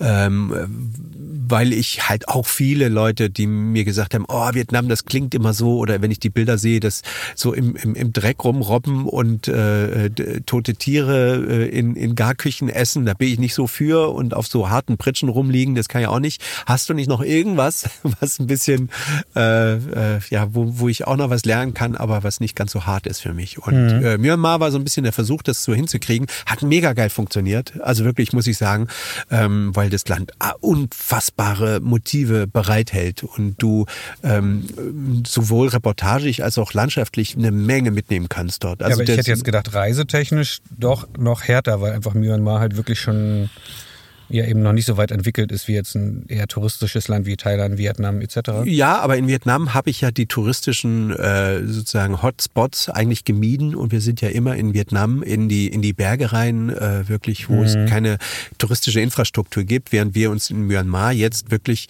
ähm, das Schöne ist da, dass die touristischen Hotspots noch nicht so heiß und überlaufen sind, dass du wirklich die Augen verdrehst. Ne? Mhm. Also da sind schon auch noch andere Touristen, so ist es nicht, aber ähm, du findest genug genug, genug Flecken, die wirklich atemberaubend sind, wo du auch äh, alleine für dich unterwegs mhm. bist. Eine ja. ganz kurze, hinter uns wird fleißig geräumt, aber ich glaube, das sollte vom Ton her äh, trotzdem gehen. Ne? Jetzt setzt man sich schon an ein Auto, um hier irgendwo einen ruhigen Ort zu haben. Äh, ihr seid dann noch rumgereist in Myanmar. Ja. Äh, wo, wo, wart ihr? Was, was waren so die Themen, die ihr äh, beackert habt quasi? Also Persönlichkeitsentwicklung, klar. Ähm ja, also äh, es gab so viele Highlights. Also das ist irgendwie für mich immer noch so ein, so ein bisschen so ein Rausch, den wir da hatten, äh, die drei Wochen, weil, weil wir äh, von äh, Yangon angekommen nach Bagan, äh, diese, diese uralt, Jahrtausende Jahrtausende alten Ruinen, äh, die da stehen, ähm, sind mit, den, mit dem Ballon geflogen, äh, also mit diesen Heißluftballons, mhm. was unfassbar beeindruckend war, äh, sind dann weiter hoch zum Inlesee ähm, die, die schwimmenden Gärten angeguckt und so. Also das, ich glaube, darüber müsste man wahrscheinlich nochmal, um dem gerecht zu werden, nochmal zwei, drei Stunden quatschen. Gut, das ist dir hiermit die Einladung ausgesprochen für eine weitere Folge mit Steffen Böttcher. Wer also nach zwei Folgen noch nicht genug hat, guckt in ein paar Wochen wieder rein. Dazu kam natürlich, du hast es vorhin schon angesprochen, ähm, dass, äh, dass ich äh, äh, dort überraschenderweise verheiratet wurde, ähm, was es für mich natürlich, was die Reise dann auch noch ähm, irgendwie ganz verrückt macht und, und für mich immer noch so wie so ein, wie so ein Film im Nebel im Moment irgendwie äh, erscheinen lässt. Jetzt hast du mir meine Lieblingsfrage dieses ganzen Gesprächs leider weggenommen. Ich wollte dich fragen, was war denn so das Highlight der Myanmar-Reise und ja. wollte gucken, was du sagst. Na, nee, schon, oder? Ja. Diese Hochzeit? Ja, also um das mal so ein bisschen auf äh, von vorne zu erzählen, ich ähm, hatte eigentlich schon schon eine ganze Weile schon also fast fast ein Jahr vor einen Heiratsantrag zu machen meiner Liebsten. Und ähm, hatte mir das äh, genau überlegt wie das Ganze aussehen soll und habe mir äh, tierische Gedanken darüber gemacht und und auf Google Maps geguckt wo kann man da hin und goldener Felsen und so. Und hatte mir ein Platz ausgesucht und genau einen Tag, an dem wir uns dann äh, sozusagen, äh, der Tag, der ist auch wichtig für uns, irgendwie vom, vom, vom Datum her. Und ähm, dann war das Problem wirklich, dass unser Abflug um einen Tag verschoben wurde, weil Verdi in Frankfurt gestreikt hat und mhm. dieser, dieser ganze Heiratsantrag irgendwie dann dort am Goldenen Felsen so nicht stattfinden, kon stattfinden konnte, weil alles verschoben wurde und der ganze Reiseplan, die ganze Reihenfolge sich komplett äh, erübrigte. Und ich war dann so ein bisschen geknickt, weil ich an dem Tag irgendwie waren wir in der Höhle und ich denke, kannst du in der Höhle jetzt keinen Heiratsantrag machen und ähm, naja, irgendwie habe ich es dann doch einen Tag später noch nachgeholt und ich war aber trotzdem dafür, was wieder so ist. Dann hat man so ein, ein, ein Jahr im Kopf, wie man es veranstaltet und dann äh, wird es alles nichts äh, oder nicht so, wie man sich das vorstellt. Also hat trotzdem Ja gesagt, das war das Schöne. Und naja, wir sitzen dann abends äh, mit, den, mit den ganzen Teilnehmern äh, irgendwie im Restaurant. Wir haben irgendwie eine riesen, riesen äh, ja, Essen gehabt mit allen und ich habe das ein bisschen erzählt, dass ich so ein klein bisschen geknickt war deswegen. Und ähm, ja, dann war natürlich sofort die Frage, du als Hochzeitsfotograf, äh, wie, wie, wie, wie heiratest du? Du hast so viele Hochzeiten schon gesehen, hunderte Hochzeiten. Äh, was hast du denn vor? Und ich, ach Gott, ja, da fragst du was. Ähm, und ich habe dann halt angefangen, äh, auch zu erzählen, dass ich auch ursprünglich mal überlegt hatte, vielleicht sogar äh, gar nicht mal in Deutschland zu heiraten, sondern eher im Ausland oder vielleicht sogar in Vietnam oder äh, in Myanmar und habe dann aber auch erzählt, dass ich da äh, mich mal recherchiert hatte und dass das alles nicht funktioniert. Also dass du in, in Myanmar kannst halt nicht heiraten, so, die, mhm. so rein rechtlich alles funktioniert da einfach so, nicht wie man wie man sich das so. Naja, aber mit dieser Information ging dann unsere unsere äh, eine Teilnehmerin, die unsere auch mit der wir ganz dicke befreundet sind, ähm, schwanger und äh, quatschte mit unserem Tourguide, der wiederum sagte, doch, doch, das geht. Ich habe hier, mein Bruder kennt da einen Priester und einen Bürgermeister oben in Mandalay, zweieinhalb Stunden entfernt von Mandalay gibt's so ein Dorf und äh, da ich kann den mal fragen und so. Und dann haben die wirklich äh, hinter unserem Rücken mehr oder weniger in einem Dorf zweieinhalb Stunden nördlich von Mandalay eine eine burmesische Hochzeit vorbereitet für uns, ohne dass sie uns gefragt haben. Also was heißt mehr oder weniger? Eigentlich nee, doch nee, mehr, doch, ne? Ja, also, mehr, wir genau. gar nichts davon. Wir wussten gar nichts. Ähm, die haben das, äh, die haben das in der Zeit dort organisiert, beziehungsweise waren die, die Leute in dem Dorf so dermaßen von dieser Idee fasziniert, dass da zwei Europäer irgendwie äh, offenbar heiraten wollen. Die wussten natürlich nicht, dass wir das nicht wussten ähm, haben aber alles vorbereitet. Das komplette Dorf wurde geschmückt, ein Riesenzelt wurde aufgestellt, äh, Essen wurde gekocht fürs ganze Dorf natürlich ähm, und äh, der Priester war vorbereitet, eine riesige Soundanlage, wo der und der Bürgermeister, wo die dann auch eine Rede drüber gehalten haben und wir sind irgendwann morgens wirklich äh, in, in, ins Hotel unten äh, gekommen und wollten eigentlich den Tag starten. Auf einmal sehen die da alle sehr schick aus und ich denke, was ist denn da los? Sie haben sich alle so schick gemacht ähm, und dann haben sie uns äh, gesagt, ja, wie sieht's denn aus? habt ihr Lust heute zu heiraten? Und wir, what? Ja, und dann haben sie uns Stück für Stück nach und nach erzählt, dass sie halt dieses, dieses, äh, äh, dass dieses Dorf gerade auf uns wartet. Irgendwie 300, 400 Leute, dieses ganze Dorf ist geschmückt, alle sind hübsch angezogen und äh, der Priester wartet. Und wow, okay. Und mir ging eigentlich, wir hatten, wir hätten jetzt noch 20 Minuten Zeit, unsere Sachen zu packen. So maximal. Und ich sage, was ziehe ich denn an? Nee, ist alles eingekauft. Also die hatten uns schon burmesische traditionelle Kleidung besorgt mhm. und alles. Ähm, Und wir sind äh, äh wirklich ja, relativ sprachlos nochmal schnell aufs Zimmer. Ich hatte keine Ahnung, was ich machen soll. Ähm, und dann sind wir äh, dahin gefahren. Zweieinhalb Stunden durch die Pampa. Also wirklich, wo du nicht mehr glaubst, dass da gleich noch irgendwas kommt. Äh, der Bus landete dann irgendwo in so einem wirklich Dorf, am Dorfeingang. Also ihr wart noch gar nicht in dem Dorf zu dem Zeitpunkt? Nein, nein, nein. Okay. Wir, wir mussten da hinfahren. Ähm, und am Dorfeingang wartete dann ähm, ein, ein, ein, ein, zwei, drei Burschen, hübsch angezogen mit dem Moped, winkten ganz aufgeregt und äh, wir gaben uns sozusagen Geleit. Der Bus blieb dann irgendwann stecken, weil einfach das war halt ein Feldweg und, und äh, mhm. die, die Dorfstraße war zu eng und der kam, kam unser, unser, das, wir hatten ja nur einen kleinen Bus, kam der Kleinbus schon nicht mehr mehr durch. Ähm, dann sind wir ausgestiegen und es war als, also ganz ehrlich, ich kam mir vor wie, wie Prinz Philipp in Ghana, also weiß ich nicht wo. Also weißt du, du, du stehst da und alle stehen an den Zäunen und winken und, und, und rufen und äh, du, du, du denkst, es ist jetzt quasi versteckte Kamera. Das kann alles nicht sein. Wir wurden zur Dorfältesten gebracht, die wartete schon auf uns, die hatte auch äh, schon Opfergaben äh, irgendwie bereitgestellt und äh, wir, wir, wir wurden dann umgezogen, äh, durchs komplette Dorf geführt nochmal mit, mit einer riesen, mit einem riesen Geleit an Leuten, mit Blumenkindern und äh, der Dorfältesten, die sozusagen die Opfergaben auf dem Kopf vor, vor uns her trug. Und dann wurden wir zum Zelt äh, gebracht. Da warteten, da komme ich um die Ecke, da warteten dann nochmal 100 Leute. Also das war wirklich so, ich stand die ganze Zeit da und das, das gibt's doch jetzt alles gar nicht. Also mhm. ähm, alle haben sich tierisch gefreut, alle haben gejubelt, äh, wir wurden reingebracht, ähm, wir, wir, also wirklich wie im Film, wir bekamen jeder, äh, jemand an die Seite, der uns Luft zugefächert hat, was waren irgendwie 38 Grad. Ähm, okay, da kommst du dir da wirklich vor wie so ein Prinz. Ja, ja, wir irgendwie. wurden, wir wurden äh, geweiht und es wurde, es gab ein, ein zwei Mädels haben gesungen, äh, vier Lieder, dann kam, kam noch äh, ein Junge, ein kleiner Junge, der getanzt hat in so burmesischer äh, Kleidung und es war der absolute Wahnsinn. Also ich stand, wir saßen beide die ganze Zeit da und haben einfach nur gedacht, alter Falter, also wenn, wenn das, das geht nicht zu toppen mehr. Hm. Ja, ihr seid da jetzt auch wirklich, wirklich, das ist jetzt nicht irgendwie nur so eine Spaßhochzeit oder sonst nee, was? Nee, wir haben richtige ne? burmesische ne? Heiratsurkunden gekriegt, genau, hm. mit offiziellem Stempel und äh, Unterschrift, ja. Also das wird hier wahrscheinlich in keinem Amt so richtig, äh, das wird ja keinen interessieren. Aber letztlich, weißt du, die Leute gehen auch in die Kirche und das interessiert das Amt ja auch nicht. Mhm. Also wenn du hier in der Kirche heiratest, dann nützt dir das auch nicht viel, dann äh, bist du auch nicht verheiratet. Habt ihr schon mal äh, bei Google eingegeben, Anerkennung? Äh, ja, habe ich alles schon geguckt. Hochzeit, es ist einfacher. Burma, Myanmar, wie, wie auch es immer. ist einfacher, hier einfach nochmal standesamtlich zu heiraten, ähm, als das jetzt nochmal ähm, wirklich, wirklich sich beglaubigen zu lassen und übersetzen zu lassen. Aber dieses Erlebnis kann einem natürlich keiner nehmen. Ne? Nee, vor allem das Verrückte ist ja, wir hatten acht Fotografen dabei. Ja. Okay. Also wir hatten wirklich, äh, die hatten alle so einen heiden Spaß dran, irgendwie diese ganze Szenerie natürlich aufzunehmen. Also äh, nicht alle waren am Ende, haben sich vier, hat man vier ausgelost, wo man gesagt hat, so ihr vier macht jetzt die Fotos, die mhm. haben natürlich alle drum gerissen.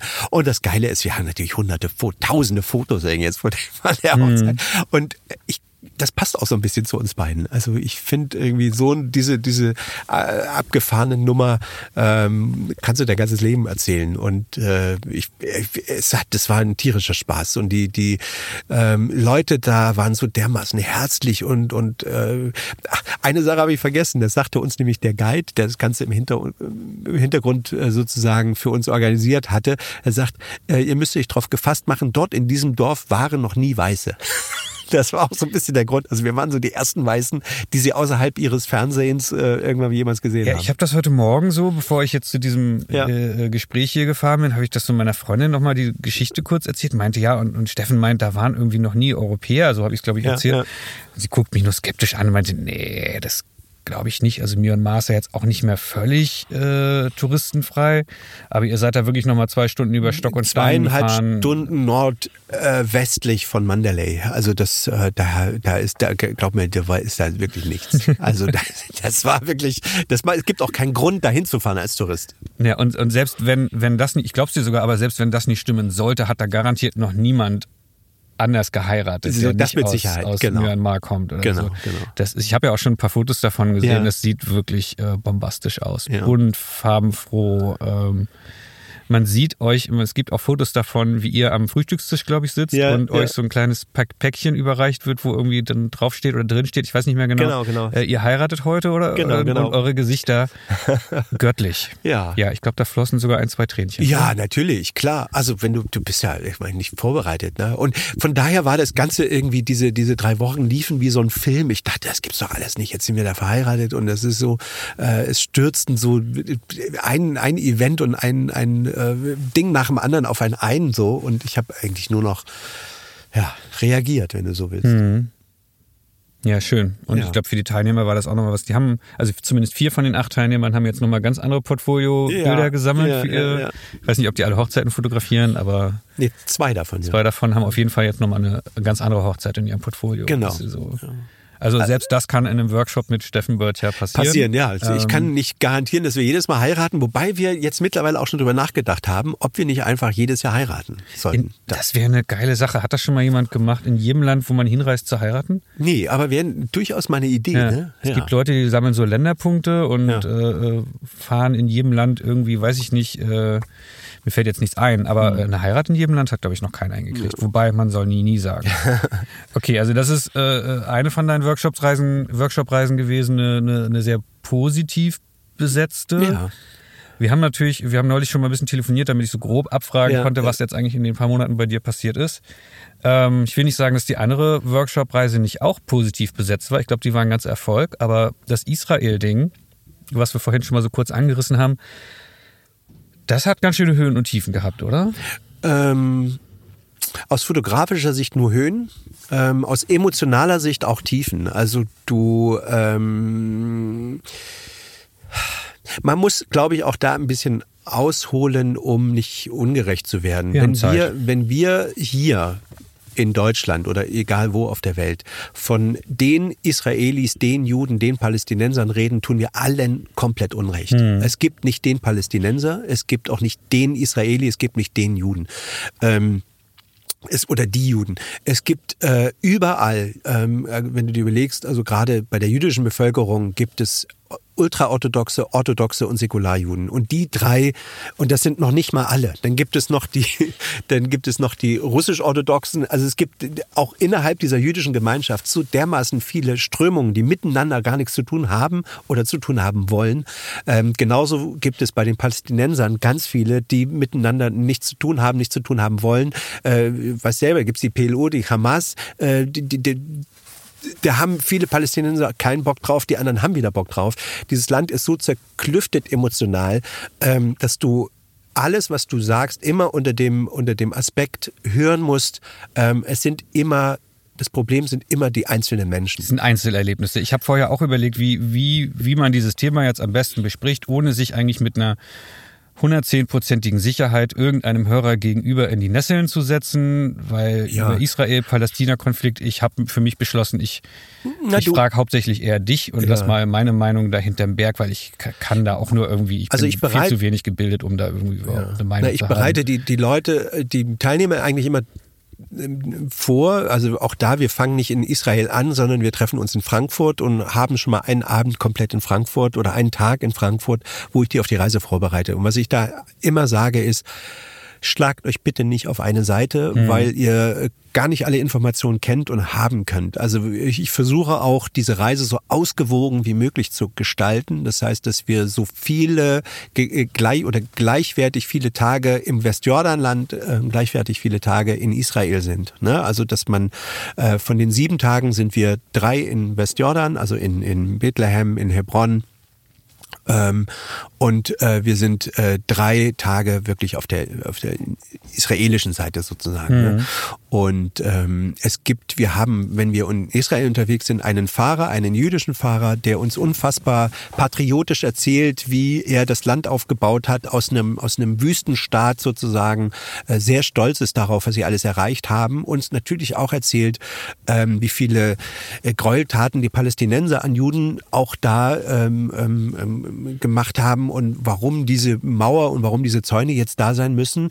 Dann haben wir einen Tag, wo wir ähm, von Break in the Silence eine Organisation, die gegründet wurde von Juden, von jüdischen äh, Soldaten sozusagen, ähm, die mit der eigenen Schuld nicht klarkommen. Mhm. Äh, und mit denen zusammen sind wir in Hebron und die erzählen aus ihrer eigenen Sicht, also da sind wir halt auch nicht in der Gefahr sozusagen, ähm, die erzählen aus ihrer eigenen Sicht, wie ihr Militärdienst in Hebron ablief und wie diese Siedlungspolitik der und da auch wieder aufpassen, der orthodoxen Juden. Das ist ja mhm. nicht, ne, äh, äh, wie die dem, dem, dem Entspannungsprozess da unglaublich schadet. So, äh, um das einfach mal in so einem kleinen Ballon zu erzählen. Und ähm, dann wiederum sind, bist du in Bethlehem, triffst dort Palästinenser und du triffst aber auch ganz viele ähm, äh, Israelis und Juden, die dir wieder, also ich versuche wirklich möglichst, äh, du kriegst kein komplettes Bild hin, das kannst du komplett vergessen, aber ähm, möglichst, zumindestens was den Konflikt angeht, so ein paar Aspekte mit reinzunehmen, dass man äh, sich nicht äh, wirklich auf eine Seite schlagen kann. Ich, ich glaube, das hat auch Thomas in seinem Podcast, den wir vorhin schon kurz angesprochen haben, erwähnt. Du gehst da irgendwie mit vielen Fragen rein und gehst mit noch mehr Fragen mit noch, raus. Noch mehr Fragen raus. Und dann ne? hast du begriffen, worum es in dem Konflikt geht. Hm. Genau. Also hm. wenn du hinterher verwirrter bist als vorher, dann hast du den Konflikt hm. verstanden. Genau. Und mal, mal weg von dem Konflikt, damit wir nicht wieder eine, eine halbe Podcast-Folge eigentlich über Politik unterhalten, ja. uns wie in, der, wie in der ersten Folge. Ähm, du reist da mit wie vielen Leuten hin? Ähm, diesmal waren wir acht. Mhm. Genau. Also insgesamt zu acht insgesamt zu acht. Ähm, wir haben einen, einen Tag in Jerusalem. Da kriegt jeder seine Aufgabe. Jerusalem ist halt auch geteilt in, in, in, in ähm, alle möglichen äh, Gebiete und, und Bezirke, äh, jüdisch, palästinensisch, was auch immer. Das geht alles noch Bethlehem. Da wirst du schon einen Tag später das erste Mal so ein bisschen äh, reingeholt in diesen Konflikt. Du stehst an der Mauer, du siehst Banksy. Einen Tag später bist du in Hebron. Dann hast du wirklich äh, sozusagen den Konflikt richtig derbe vor dir. Und ähm, das ist natürlich, also ich auch da, das wäre eine eigene Podcast-Folge, das hat der Thomas äh, bei den Fotologen jetzt schon äh, lang und breit erzählt. Ja.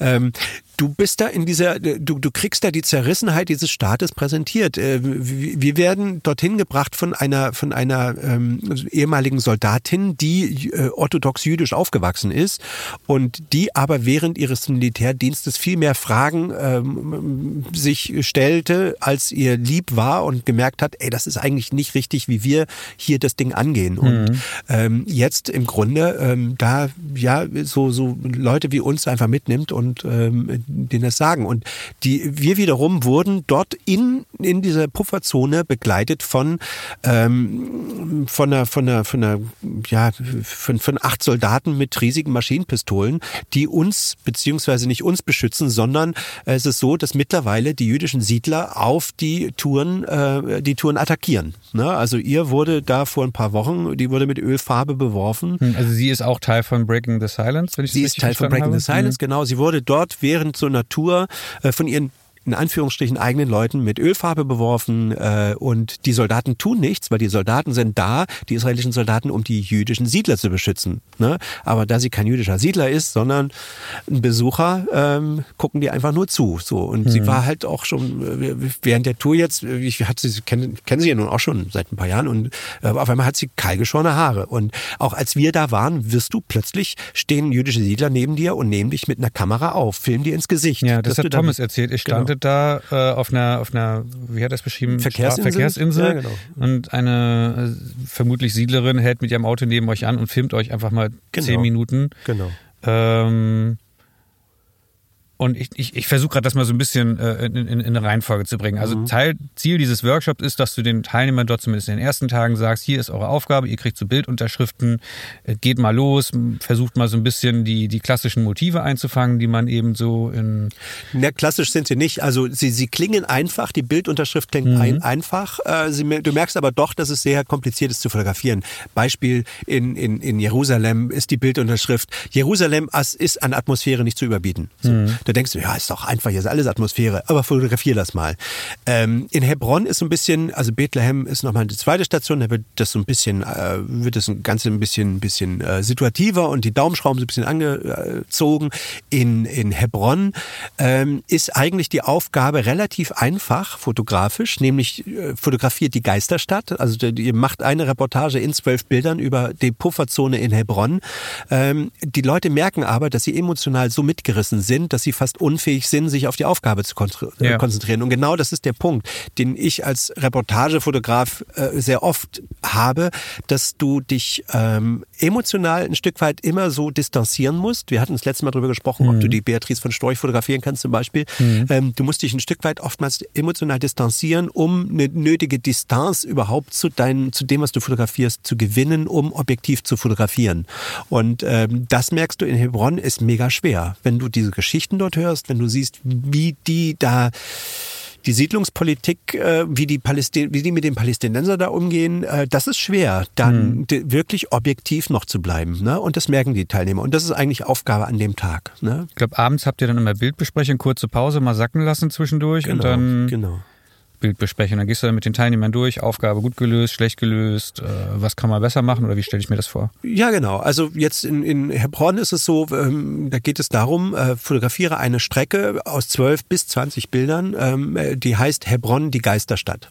So. Mhm. Das heißt also, äh, Hebron, da müsste ich auch mal ein bisschen ausholen, ähm, ist mitten im, in eine Stadt im Westjordanland und diese Stadt ähm, ist die einzige Stadt, wo es im Stadtkern eine jüdische Siedlung gibt und diese jüdische Siedlung wird bewacht von, äh, von, der, von der Armee. Äh, pro, pro, pro Siedler hast du quasi ein, ein, ein, Milit also ein Militär, mhm. ein, ein Typen, ein, ein Typen mit Waffe. Ein Soldaten. Den, ein Soldaten, so, Entschuldigung. ähm, und damit die jüdischen Siedler und die Palästinenser dort nicht aneinander geraten, gibt es halt eine Pufferzone. Das war früher eine belebte Einkaufsstraße, die ist jetzt stillgelegt. Die, die Leute, den, den, den Händlern, den palästinensischen Händlern, äh, wurde die, die, die Front ihrer Läden zugeschweißt und die können halt nur noch übers Dach oder nach hinten raus. Mhm. So. Ähm, und ähm, die stehen dort unter Militärrecht, während die jüdischen Siedler unter Zivilrecht stehen. Also es ist schon eine große Ungerechtigkeit dort. Ähm, aber wie gesagt, du kannst nicht sagen, die, man muss immer aufpassen, es sind nicht die Juden, das sind da ultraorthodoxe mhm. Juden, die mit ihrer Siedlungspolitik nicht, ich sage jetzt mal vorsichtig, zur Entspannungspolitik der beiden äh, vermeintlichen Parteien. Ähm. Ich glaube, äh, mal so als Disclaimer zwischendurch, ich glaube, da haben beide Parteien tragen da so ein bisschen Natürlich, bei. Ne? weil, äh. weil auch das, wir haben ja dann später auch, ähm, sind ja mit einem, mit einem Juden unterwegs, der uns äh, Israel zeigt, die Wüste, Negev und sowas, und der uns auch erzählt, dass, dass, dass, dass äh, die Palästinenser teilweise jüdische Familien erschießen und die kriegen im Westjordanland, da wird ein Platz oder eine Straße nach den Attentätern benannt. Mhm. Und das tut natürlich auch weh. Und das hilft auch nicht. So. Aber ich will mich da jetzt großartig, ich könnte mir jetzt, merkst du die Leidenschaft Ja, ich merke schon, du bist äh, super aber, emotional, deswegen versuche ich immer so zwischendurch diese Disclaimer einzuschieben. Genau. Aber es geht an dem Tag wirklich darum, äh, diese, diese, diese Pufferzone, also diese Straßen, die dort äh, komplett gesperrt wurden vor vielen, vielen Jahren, einzufangen und die Situation dort in der, in der Bildstrecke unterzukriegen. Mhm. So. Und ähm, das natürlich mit den Informationen, die du kriegst von Break in the Silence, äh, dann hast du natürlich äh, Soldaten neben dir mit, mit Waffe. Diesmal, anders als die letzten Male, hatten die auch überhaupt keinen Bock mehr auf uns. Also äh, während bei den letzten Malen wir mit den Soldaten noch äh, ganz normal gequatscht haben und Spaß hatten und äh, wir uns mit denen unterhalten haben, wie der Militärdienst so ist und die immer ähm, auch, ähm, für die wir jetzt, das klingt jetzt, nee, das, ich will jetzt nicht sagen, eine dankbare Abwechslung waren, aber die haben uns äh, sozusagen akzeptiert und wir hatten mit denen in den letzten Jahren, haben wir ganz normal mit denen gequatscht. Mhm. So, und das war überhaupt kein Thema dort die Tour zu machen. Diesmal hast du gemerkt, dass die keinen Bock auf uns hatten und dass die auch diese Murphy, die uns da begleitet hat, beschimpft haben. Was natürlich ihr, nach, weil sie wurde da ja auch mit Farbe beworfen, was ihr die Arbeit da jetzt nun auch nicht äh, viel einfacher macht. Mhm. Und das Ganze drückt natürlich dann so ein bisschen emotional auch auf die Stimmung, was natürlich aber aus fotografischer Sicht wieder gut ist, weil also wir tun da ja jetzt nichts Verbotenes oder Ungerechtes, sondern wir sind ja so mit unserem Pass, wir dürfen da überall hin. Das wollte ich gerade fragen. Man darf sich da frei bewegen. Es ist Natürlich. ja nicht so, dass ihr euch da irgendwie reinschmult oder Sonderrechte habt oder. Nee, die äh, Palästinenser dürfen da nicht hin. Hm. Äh, aber, also in, da in die Pufferzone, aber du als normaler äh, deutscher Passbesitzer darfst dahin. Auch jeder Israeli darf dahin, natürlich. Hm. Genau. Hm.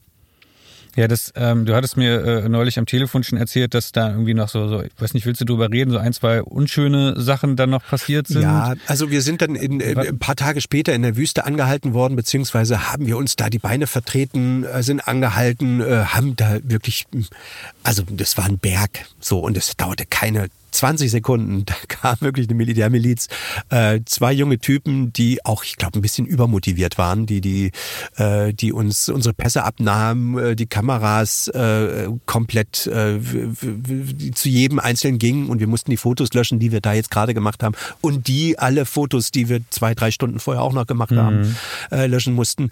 Das war schon mal eine komische Geschichte, wo ich sagte, das ist unnötig und bei uns war natürlich unser, unser jüdischer Guide, der uns auch immer gesagt hat, ey Leute, hört auf, was, was soll denn das hier? Und den haben sie dann separiert von uns. Also den haben sie äh, sozusagen in seinen Bus gesteckt und sind mit ihm weggefahren. Und wir standen alleine mit dem anderen Soldaten, äh, der eine Hand immer an der Pistole hatte. Das war so eine unschöne Geschichte, wo ich dachte, na Leute, jetzt ist aber mal, äh, wir, wir tun ja hier nichts Unrechtes. Also, ne? Ja, hast du diese Tour jetzt das erste Mal mit? Nee, nee, mit, nee das, das, das wievielte Mal? Also ich bin jetzt das vierte Mal da. Ich meine mit, äh, mit Teilnehmern das zweite Mal. Das zweite genau. Mal.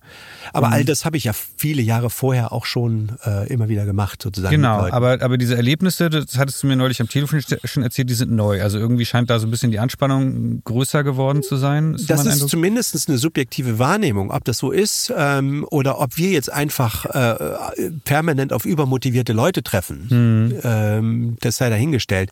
Wir haben halt auch bei der Ausreise du wirst ja interviewt dort. Mhm. Ne? Und dieses Interview zielt eigentlich darauf ab, ähm, rauszukriegen, ob du ein potenzieller Gefährder bist oder nicht. Also mhm. dort zum Beispiel, wenn du, wenn du ausreist aus Israel, dieses Interview ist länger als das bei der Einreise.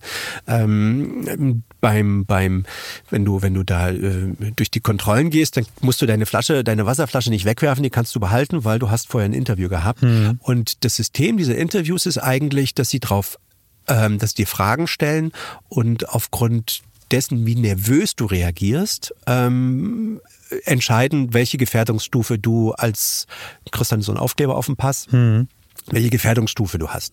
Und je nach Gefährdungsstufe wirst du dann, äh, gibt es unterschiedliche Lanes, also unterschiedliche Arten der Kontrolle sozusagen. Mhm.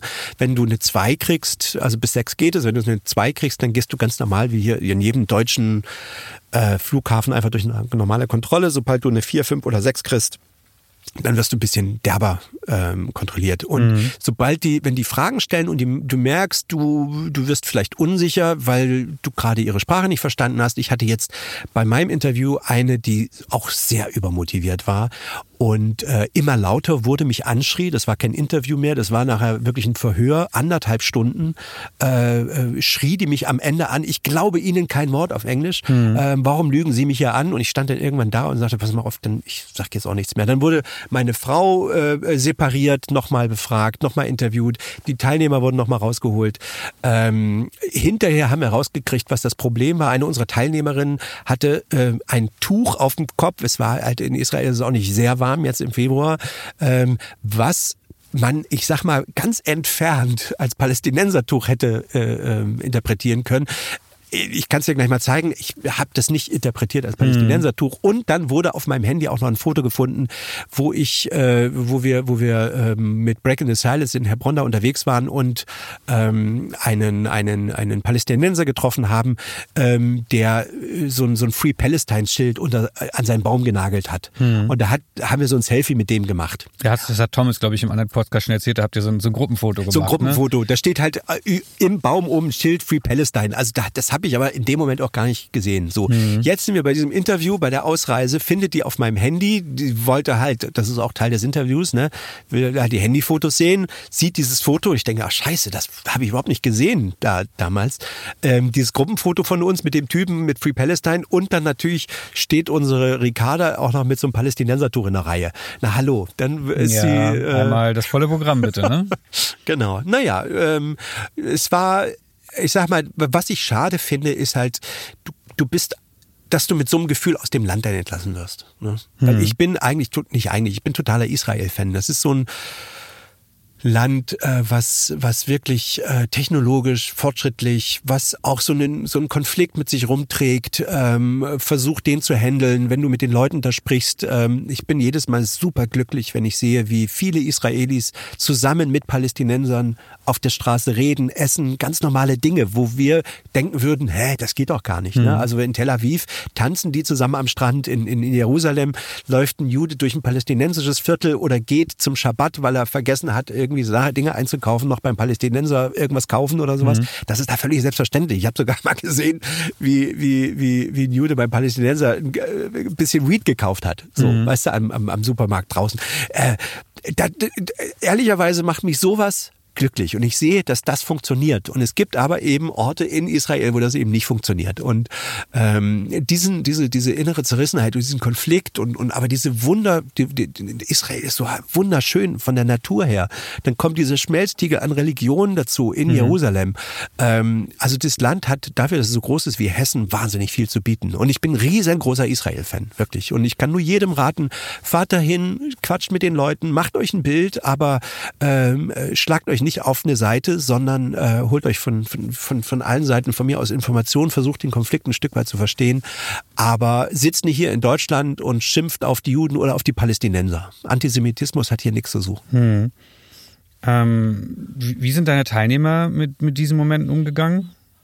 Also es klingt jetzt in der Nachbetrachtung alles viel dramatischer als in dem Moment, wo du da bist. Ne? Also du hast da in der Wüste als der Typ uns unsere Kameras sozusagen konfiszierte, haben wir schon also wir haben ganz normal weitergeredet, ein bisschen gekichert und gelacht und gedacht, na ja, hm, oder äh, also ich sag mal, den, den einzigen Moment, wo ich dachte, oh, ey, muss das jetzt sein, weil bei dem, äh, ich sage jetzt mal bewusst Verhör ähm, bei der Ausreise. Ähm, ich habe aber dann mal ein bisschen nachrecherchiert und rausgekriegt, dass die Fre dass es gar nicht darum geht, was du antwortest, sondern nur wie du reagierst, wenn sie Druck auf dich ausüben. Mhm. Ne? Also ähm, sie hat mit Absicht ihre Stimme erhoben und sie hat mit Absicht mir Dinge vorgeworfen, wie ich glaube Ihnen kein Wort, warum lügen Sie mich an? An, ähm, um zu sehen, ob ich nervös werde. Das ist eine Technik. Das ist eine ganz normale ja. Technik, genau. Und ihr ist es relativ scheißegal, was ich da wahrscheinlich erzähle. Ähm, und diese Fragetechnik, die äh, hat halt auch dazu geführt, dass es da eben seit Jahrzehnten nicht einen äh, ähm, ja, Kidnapping oder Abschuss oder irgendwas gab mhm. ne, ähm, vom israelischen Flugzeug. Ich, ich frage nochmal so, so nach deinen Teilnehmern, weil ja. am Ende bietest du deine Workshop-Reise an. Ich versuche ja immer so ein kleines bisschen kritisch nachzuhaken ja, in, mhm. dieser, äh, in diesem Podcast, wie du weißt. Du kannst nicht, ähm, äh, du kannst in Israel nicht alles in der Hand haben. Also Darauf du kannst, ich hinaus, du kannst nicht, wenn du das machst, also du kannst alles in der Hand haben, wenn du sagst, pass mal auf, wir fliegen jetzt alle nach Eilat runter, setzen uns an den Strand und äh, machen eine Bootstour. Mhm. So, dann hast du alles in der Hand.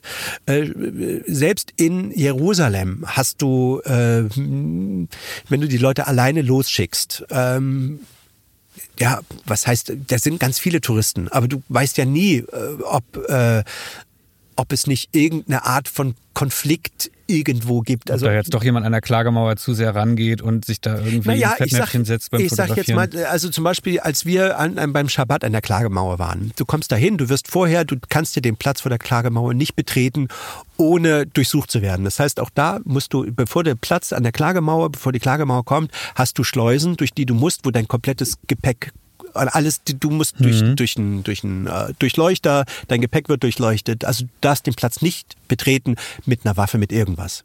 So, dann kommst mhm. du da runter und dann siehst du da so 18-jährige Mädels tanzen. Ich habe das, wie ich habe ein Video, das kann ich dir zeigen. Alle mit schweren Pistolen und schweren Maschinengewehren äh, und auch äh, und die haben, weiß nicht, ob den, den Anfang oder das Ende ihres Militärdienstes da gefeiert haben. Äh, selbst selbst äh, die Soldaten ähm, direkt vor der Klagemauer getanzt mit Maschinenpistolen, wo du denkst, ey, also dieses Mädel da vorne, die 18-Jährige, der nimmst du doch, also ich will jetzt nicht sagen, aber der, wenn, wenn einer böse drauf ist, dann nimmt er der diese Pistole oder das Maschinengewehr mal eben ab. Also das sind ja jetzt keine, weiß ich nicht, weißt du, aber mhm. ähm, ich finde, da haben einfach auch dann Waffen nichts zu suchen. So, und, und das hat mich so ein bisschen verstört, ne? dass die da irgendwie im Kreis tanzen und alle haben Maschinengewehre um, umgehangen. also es ist schon sehr skurril teilweise. Und ähm, Natürlich versuchen die, ähm, das muss ich dazu sagen, du hast eine hohe Militärpräsenz dort in Israel und die versuchen natürlich jede Art des Konfliktes im Keim zu ersticken, was auch gut ist. Und wenn es noch so unbedeutend ist, jeder noch so unbedeutende kleine Wimpernschlag versucht man im, im, im Ansatz schon zu, zu äh, ähm, ja, zu unterdrücken oder irgendwie dann die Leute schnell zu separieren, dass es gar nicht zu irgendwas kommt. Hm.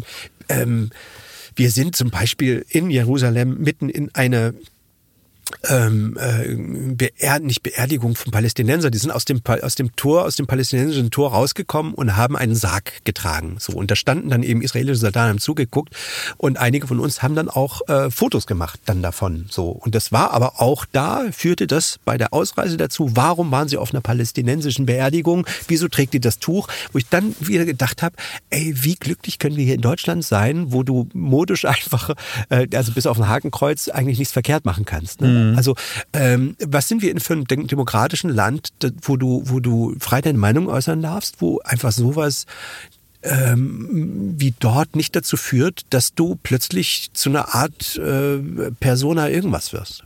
Hm.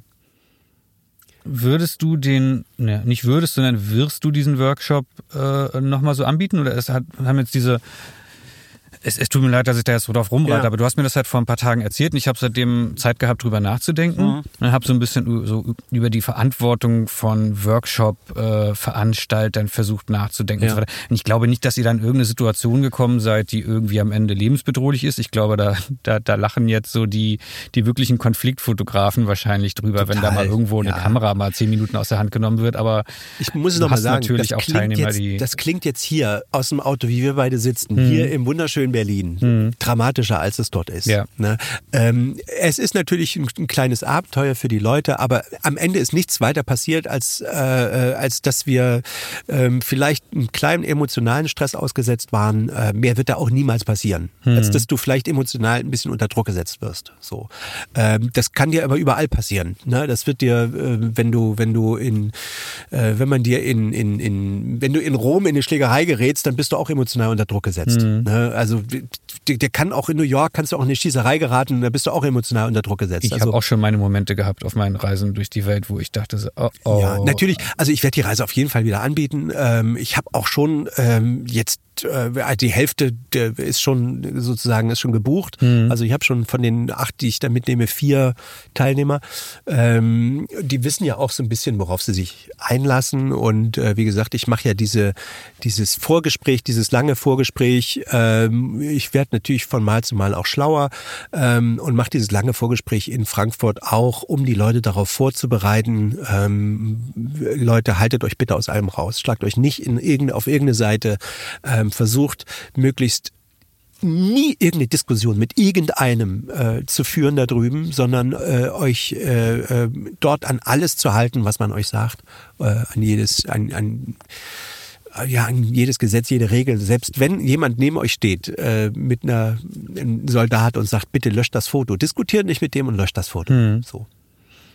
Und fotografisch hast du das Feedback von den von den Teilnehmern gekriegt? Ähm wie, wie, wie die Weiterentwicklung aussah, ob sie es äh, also ja Begeisterung das, wahrgenommen natürlich, haben. Natürlich, oder? also die haben alle wahnsinnig viel gelernt. Gerade in den ersten vier, fünf Tagen, wo, wo es wirklich in diese Reportagen reingeht, wo man emotional unter Druck gesetzt wird, trotzdem abliefern muss, wo man äh, eine Strecke, wo man, ja, wo, wo man so eine ganze Strecke abliefern muss, 12, 15, 20 Fotos, ähm, wo du, wo du vermeintlich einfache Bildunterschriften zu fotografieren hast und dann merkst, das ist gar nicht so einfach. Also ähm, die einfachste, du, scheiterst im Grunde an den einfachsten Aufgaben. Und dann mhm. merkst du einfach, dass es ein Unterschied ist, ob du für dich äh, Dinge aufnimmst, weil du sie gerade schön findest, oder ob du ein Foto abliefern musst. Also wenn deine Bildunterschrift heißt, die Grabeskirche ähm, ist Anlaufstelle für viele Christen in der Welt, dann mhm. fotografier mal bitte die Grabeskirche und viele Christen in der Welt, die vor der Grabeskirche stehen. Versuch das mal hinzukriegen.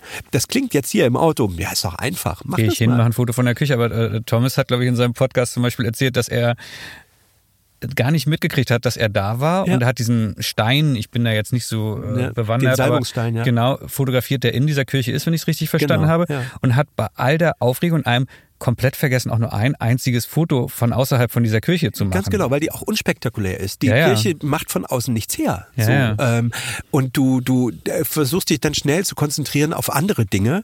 Ähm, die wie den Salbungsstein, aber äh, du, du stehst dann drin und denkst, oh wow, okay, die legen sich ja alle auf den Salbungsstein und machen und fotografieren sich ja selbst dabei, wie mhm. sie ihre Hand auf den Salbungsstein legen. Das heißt, wenn du da als Fotograf auch noch mit, mit äh, arbeitest, dann stört das da sowieso keinen. Ähm, aber äh, du merkst einfach, dass das Foto, was du dann hinterher gemacht hast, plötzlich aus dem Zusammenhang überhaupt keinen Sinn mehr macht. Aufgabe verfehlt quasi. Ja, weil du sagst, ja, okay, da kniet jetzt eine Frau von einem nassen Stein. Was ist das jetzt? Mhm. Da geht ihr dann abends in diesen, in diesen Nachbesprechungen, geht genau. ihr da genau. durch und dann sagst du dann auch ganz konkret, ja, ja, ist ja ein ganz nettes Foto, ganz toll, aber ja.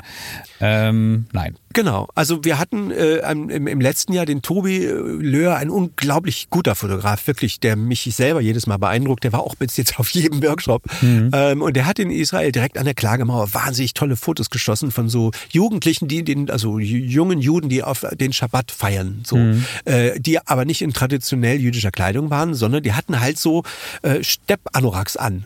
Und äh, ich habe das Foto gesehen und dachte, wow, das ist geil, diese Power in dem Foto.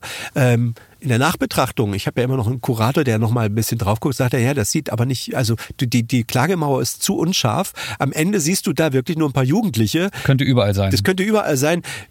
Nicht mal die Keepers kann man richtig erkennen, die mhm. sie drauf haben. Also mhm. am Ende siehst du da nur eine Horde Jugendliche, die gerade Spaß haben. Es kann auch in irgendeinem Stadion aufgenommen worden sein, weißt du? Mhm. Und das ist eben genau die Schwierigkeit, die du dann hast. Äh, fotografierst bitte so, dass der Kontext klar wird. Der örtliche Kontext muss irgendwie sichtbar sein. Hm, ich glaube, das ist auch in der nächsten Folge. Ich kann da schon mal vorausgreifen. Da ist Dagmar Schwelle äh, bei mir äh, im Gespräch und die ist Städtefotografin. Das Wort Reisefotografin darf, ja. ich, darf ich nicht erwähnen. Habe ich okay. jetzt nicht gesagt, Nein. Dagmar, tut mir leid. Ähm, und die erzählt halt auch, ja, am Ende muss auf dem Foto schon immer irgendwie so das kleine bisschen Klischee muss mit drauf. Irgendwie, ja. wenn du da die, die Kirche hast, dann muss da irgendwie noch der Sonnenuntergang und es muss schon irgendwie alles, glaube ich.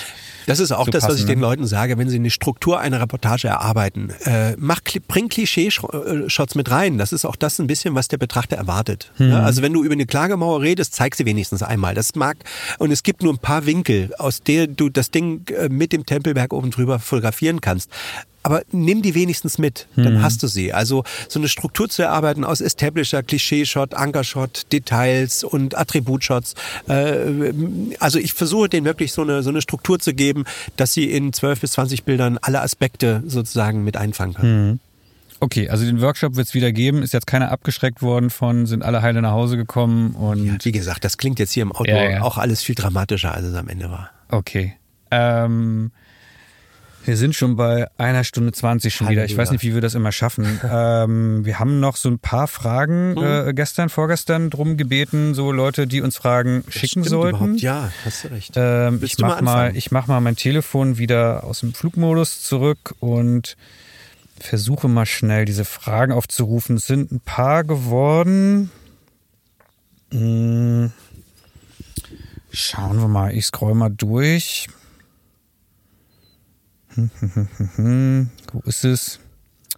Ach, da haben wir gleich so eine schöne Kitschfrage für den Anfang. Ja. Steffen, was ist für dich Glück? oh, was ist für mich Glück?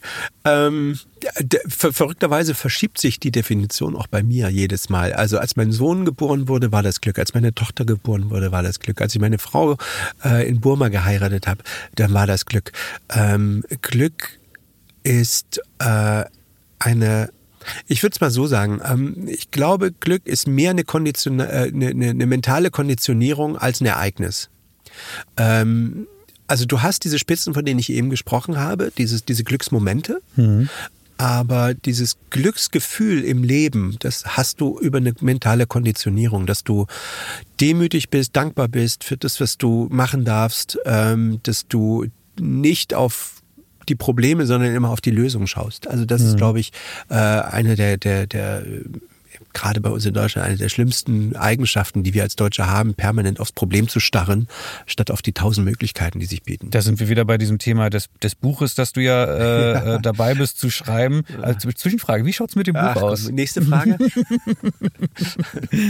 ähm, von, kommt von Studio Wawrik, warte mal, der ganze, Lu äh, der Name ist Lukas Wawrik fragt, zwei Fragen.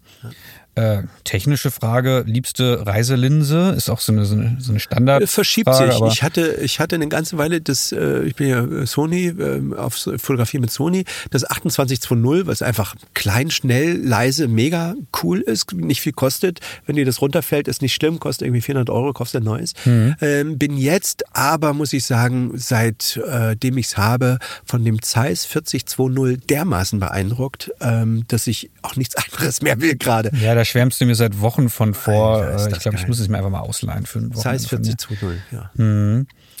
Ähm, die Fragen sind, weil wir natürlich auf Englisch gefragt haben auf Instagram, weil man das so macht auf ja. Instagram, warum auch immer. Weil man ja international äh, Genau, weil wir sind ja so international. Ähm, ich übersetze es jetzt also mal live. Kannst du dein Color Grading erklären? Deine Fotos sind immer so, äh, äh, the photos are always so balanced, steht hier in der Frage. Also deine Fotos sind immer so balanciert, ist glaube ich nicht mhm. ausgeglichen, äh, farblich ausgeglichen. Farblich ausgeglichen, ja. genau. Das ähm, ist auch ähm, was, was ich dich schon öfter gefragt habe, privat. Ja.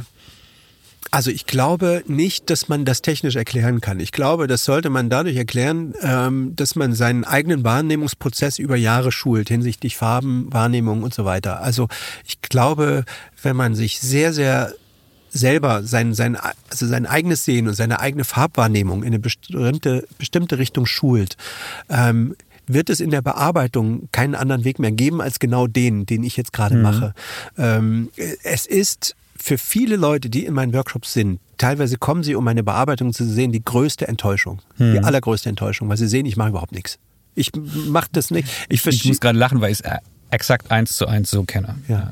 Also ich mache da wirklich verdammt wenig. Also ich achte beim Fotografieren, also ich fotografiere zum Beispiel nur das Licht in einer bestimmten Richtung und bestimmt, mich triggern auch bestimmte Lichtsituationen, bestimmte Farben an. Und äh, in der Kombi ergibt es schon die Farben, die ich, die mhm. man hinterher in dem Foto sieht. Aber ich fotografiere halt bestimmte Farben schon gar nicht, weil ich sie nicht mag. Mhm. So und äh, das heißt, ähm, das was man in den in den Farben bei mir sieht und diese Balance, die mache ich, die die suche ich mir beim Fotografieren und nicht in der Bearbeitung. Mhm kann ich auch noch eine schöne Anekdote von mir kurz erzählen. Es gibt, ähm, muss, kann man googeln, uh, how to create the Kudowski Look oder irgendwie sowas. Das, ich habe das mal, ich äh, habe natürlich auch, weil ich bin ja Freelancer und wir wissen, was über mich geschrieben wird, so ein Google Alert, wenn irgendwo Andreas Kudowski auftaucht, ja, dann kriege ich dann E-Mail.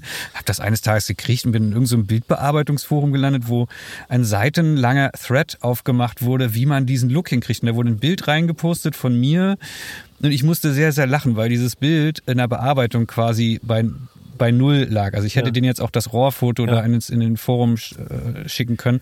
Und ich konnte dann sehen, das war halt einfach, es war so fotografiert. Das war das Licht einfach so gesetzt, wie ich Licht fühle, sehe ja. äh, und dann setze. Mhm. Und die Location war einfach eine Farblichkeit, die war einfach gegeben und ich hätte diesen Menschen da halt nie hingesetzt und das ergibt alles zusammen dann viele Kleinigkeiten, diesen Look und klar, am Ende dreht man nochmal so ein bisschen irgendwas in Lightroom rum oder in Photoshop, aber die Zeiten, wo man diesen Look hinterher in Photoshop dreht, die sind ja eigentlich bei dir, hast du ja vorhin gesagt, auch schon lange vorbei. Ne? Ja, also ich glaube, die Leute sollten sich viel mehr, als sich mit der, damit so auseinanderzusetzen, wie man den Look hinkriegt, viel mehr auseinandersetzen mit Farbwahrnehmung, mit äh, wie, wie wirken Farben, wenn Morgensonne auf ein bestimmtes Blau fällt, hat das eine andere Wirkung als Mittagssonne mhm. auf ein mhm. Blaufeld. Ähm, und wenn ein Blau neben einem, hier vor uns haben wir ein blaues Schild und links daneben sind, naja, so gelbe, gelbe ähm, ähm, Ziegel, Ziegel, ja, mhm. ähm, dann wirkt das Blau auch wieder anders. Und wenn ich jetzt äh, eine Person fotografiere, würde ich die niemals vor gelbe Ziegel stellen. Hm. Weil ich weiß, dass die Hauttöne einfach scheiße rüberkommen danach mhm. vor gelbe Ziegel. Also such dir lieber und ich gucke dann auch lichtmäßig, wo fällt das Licht gerade, auf welche Farbe fällt das Licht und äh, wo spiegelt sich das vielleicht wie, also wo, wo wird es reflektiert. Ähm, da ergeben, dadurch entstehen Farben, die man, die, aber die muss man fühlen und sehen. Das ist Quatsch, da jetzt äh, technisch ähm, zu sagen, ich ziehe das Grün immer auf RGB irgendwas. ähm, das, das funktioniert so nicht. Ne? Mhm. Luise hat drei Fragen gestellt. Schöne Grüße an Luise übrigens an dieser Stelle. Ähm, Gibt es ein Buch über den Myanmar, über die Myanmar-Reise? Ich glaube nicht, nein. Nein, kurz, kurz abgehandelt. Ähm, lustigster und vielleicht auch schlimmster Moment mit einem Politiker bisher, den du beim, beim Fotografieren erlebt hast? Lustigster oder schlimmster? Und, oder beides. Hm. Und oder. Nö, habe ich, hab ich nicht. Also ähm, was mir vielleicht nochmal, weil du mir neulich aus den SMS geschickt hast, guck mal, was er da jetzt wieder gesagt hat. Mhm. Ähm, was, was man, glaube ich, lernt, ist, dass ähm, vieles, ich glaube, dass wir von außen, dass viele Menschen von außen so einen Politiker viel zu bedeutungsschwanger machen. Was da hinter den Kulissen abgeht, ist teilweise so banal und mit so viel äh, Arbeit verbunden. Äh, ich glaube, wir deuten, weil eben, die nicht so viel wahrscheinlich zeigen von ihrem eigentlichen Alltag, der völlig langweilig ist, ähm, deuten wir von außen so unglaublich viel rein. Und ähm, wir hatten ja die Diskussion darüber, der Habeck hat sich jetzt komplett aus den sozialen Medien gezogen, weil, mhm. weil er selber gemerkt hat, dass ihm dieses schnelle, äh, unüberlegte nicht gut tut. Genauso ist bei Paul Ziemiak neulich ein, Twi ein Tweet entglitten, wo ich nicht glaube, dass der sich den lange äh, wirklich überlegt hat. Ähm, aber das sind Menschen und die machen Fehler und ähm, die lachen genauso und die sind genauso ernsthaft und die sind bemüht, immer das Richtige zu tun. Ähm, Nochmal, die machen das nicht aus einem Anspruch von, von, von Geld, weil das verdienst du da wirklich nicht. Ähm, und es ist einfach das Menschen und die, da wird gelacht und ge, gestritten und mitunter ist man auch deprimiert. Hm. Und du siehst es jetzt an AKK, das ist halt, meine Güte, also ja, der Gag, der war noch nicht mal lustig. Das ist aber diese Hysterie jedes Mal. Ja, also das ist, ja. Da gehe ich mit, aber ich glaube, es ging eher darum, was, was du sozusagen, ob du dir schon mal irgendwie was in Sand gesetzt hast oder irgendwie was, äh, die ist noch nicht die Linse beim Shooting vom, vom Bayonet nee, abgefallen. Ach, was mir, was mir nee, oft passiert ist, dass ich, dass ich irgendwelche hochrangigen Politiker nicht erkenne oder nicht kenne oder mit denen im Fahrstuhl stehe und hinterher sagt mir, weißt du eigentlich, dass es Madeleine Albright war? Und ich sage, ah ja, siehst du, die kam mir bekannt vor. Was, da habe ich dann in dem Aufzug gestanden und dachte, ah, guck mal, siehst du, ja, stimmt, jetzt wo du es sagst. Hatte ich neulich auch. Ich stand im Bundestag, wir sind Aufzug gefahren und ich habe schon wieder den Namen nicht mehr im Kopf und meine Assistentin und ich, das dauerte zwei Stunden Aufbau, ja. Shooting, ja. Shooting durch, Abbau und die ganze Zeit haben wir überlegt, wer war das mit, wer war dieser super prominente Politiker, mit dem wir im Aufzug standen, auf der Rückfahrt haben wir es dann gegoogelt. So, ja, ja, ja ganz, ganz normal. Ähm, hast du Probleme, äh, Luise ist auch Hochzeitspaarfotografin, weiß ich. Hast du Probleme, die immer wieder auftreten vor, vor Hochzeiten mit deinen, mit deinem äh, Paaren? Also wo du kannst du irgendwie sagen, ja, das und das, da achte ich immer drauf. Ähm, ja, Stimmung. Das ist viel wichtiger als die Fotos. Ähm, ich weiß, dass mittlerweile viele Fotografen äh, sich da rausziehen und sagen, lass die doch machen. Ich fotografiere, was da ist. Aber ich glaube, äh, also ich habe festgestellt, ähm, der Druck, der teilweise bei den Braut auf die Brautpaare, auf den Brautpaaren lastet, äh, so einen Tag zu organisieren, die ganzen Gäste zu versorgen und so weiter, der ist relativ groß. Und es passiert durchaus, dass dass äh, eine Braut zu Brautzilla wird, die eigentlich im normalen Leben keine Brautzilla ist. Mhm. Ähm, ich sage dann immer, ey, ich habe irgendwie 400 Hochzeiten fotografiert, es ist noch nie, hat alles geklappt. Äh, lass es laufen, du kannst es jetzt eh nicht mehr ändern freudig feier. Ähm, ich versuche schon immer irgendwie ähm, die Brautpaare zu den Brautpaaren ein sehr, sehr gutes Verhältnis zu kriegen. Vorher über Vorgespräche, auch äh, Getting Ready mache ich immer. Ich lasse mir das nicht ausreden und wenn, dann schenke ich es dem Brautpaar. Ähm, scheiße, wenn jetzt Leute mich buchen wollten, wissen sie das. Ja, ups, und da ist nee. die, da ist das Geld. Äh, nee, aber es ist wirklich so. Also ähm, ähm, versucht ähm, ja, aber ansonsten, ich kann. Äh, auch da, ich sage immer, Fotografie ist keine Hirnchirurgie und Hochzeitsfotografie auch nicht. Mhm. Also äh, vieles kann man sich aus einer, aus einer Gefühlsantwort heraus beantworten und ich glaube, in dem Moment, wo man versucht, es zu versachlichen, funktioniert es nicht. Mhm. Ähm, kommen wir doch nochmal zu so einer irgendwie für mich ganz sachlich klingenden Frage. Wie hebe ich mich von anderen Fotografen ab, ohne dass du jetzt eine Viertelstunde Antwort draus machst? Ach, wie hebe ich mich von anderen, ähm, von anderen Fotografen ab? Hm. Nee, kann ich dir auch nicht beantworten. Ey, guck dir andere Fotografen an, versuch das zu, also versuch, natürlich musst du in deiner fotografischen Entwicklung erstmal andere Fotografen kopieren. So, damit du überhaupt erstmal ein Gefühl dafür kriegst. Ich sage mal, Bildsprache ist eine Sprache wie jede andere Sprache. Stell dir vor, du lernst jetzt Russisch. So, und ich gebe dir, lerne dir jetzt drei Vokabeln und übersetzt die mit Blende, ISO und Verschlusszeit, mhm. dann kannst du noch nicht Russisch sprechen. So, dann brauchst du noch, ähm, wie viele Vokabeln gibt es in der russischen Sprache? Weiß ich nicht, 20.000, 25.000 Worte. Selbst wenn du die auswendig kennst, kannst du noch nicht Russisch sprechen. Mhm. Und selbst wenn du die 25.000 Worte noch in eine Grammatik reinpackst, dann ist das immer noch keine Lyrik, sondern dann kannst du gerade mal, dann hast du Bildsprache verstanden. Aber eine Lyrik und eine Poesie passiert erst, wenn du dann auch noch russische Autoren liest und die Unterschiede zwischen den Autoren begreifst. Mhm. Und und ähm, wenn du dann eine Menge davon gelesen hast und begreifst, was Lyrik, was Poesie in der russischen Sprache ist, dann fängst du an, vielleicht auch mal eine eigene Sprache zu entwickeln. Und so siehst du in der Fotografie halt auch, äh, schaut ganz viele Fotografen an und du musst einfach viel mehr sehen als selbst fotografieren. Und aber Fotografie ist ein Muskel. Auch das ist irgendwie ähm, eine Bildakzentuierung hast du im Gefühl. Ich denke beim Fotografieren auch nicht über eine über eine Drittelregel nach, sondern über oder oder über Farben, das spürst du irgendwann. Mhm. Aber dieser Weg, der ist lang und steinig und der ist verbunden mit unfassbar ähm, viel ähm, Zeit, die da reinfließt. Und die musst du dir nehmen. Viele glauben immer, dass sie über Workshops das extrem abkürzen können. Workshops helfen. Ja, die helfen durchaus, neue Denkanstöße zu kriegen.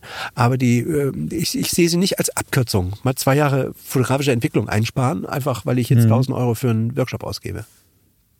Das finde ich eine, eine, eine, schöne Antwort von jemandem, der ja auch Workshops verkauft. Finde ich ja. angenehm ehrlich gerade, ehrlich ja. gesagt. Ja, ich, kann nur Fragen stellen und sagen, guck mal, ähm, bestes Beispiel ist einer, ein, ein, ein, der Fotograf, der sich noch nicht, der pendelte immer so zwischen den Stühlen, du wusstest noch nicht so richtig, was er fotografiert. Und du hast richtig gesehen, wenn du sein Portfolio angeguckt hast, Alter, das ist aber das, was du willst. Mhm. Ja, ja, ja, ja. Ich sage, der macht das doch. Mhm. Aber das musste ihm einer sagen, dass der genau die Richtung fühlt und dass er die auch einfach dann fotografiert. Ja.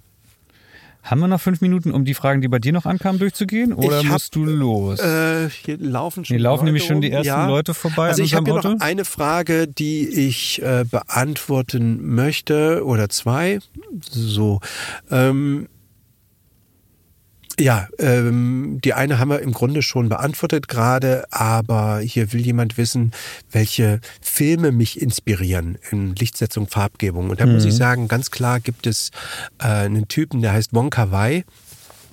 Ähm, das ist ein asiatischer Regisseur, der, äh, es gibt mittlerweile auch ein Bildband, äh, also der Look von Mon Kar-wai, mhm. äh, eins der geilsten Filme ähm, ähm, in The Mood for Love. Äh, das ist äh, Farbpoesie, das sind, ähm, das ist, der ganze Film hat eine unglaublich ähm, poetische, lyrische äh, Sprache in der, in der Bild, also in der Bildsprache. Ähm, unfassbar, den kann man sich eigentlich immer wieder und wieder angucken.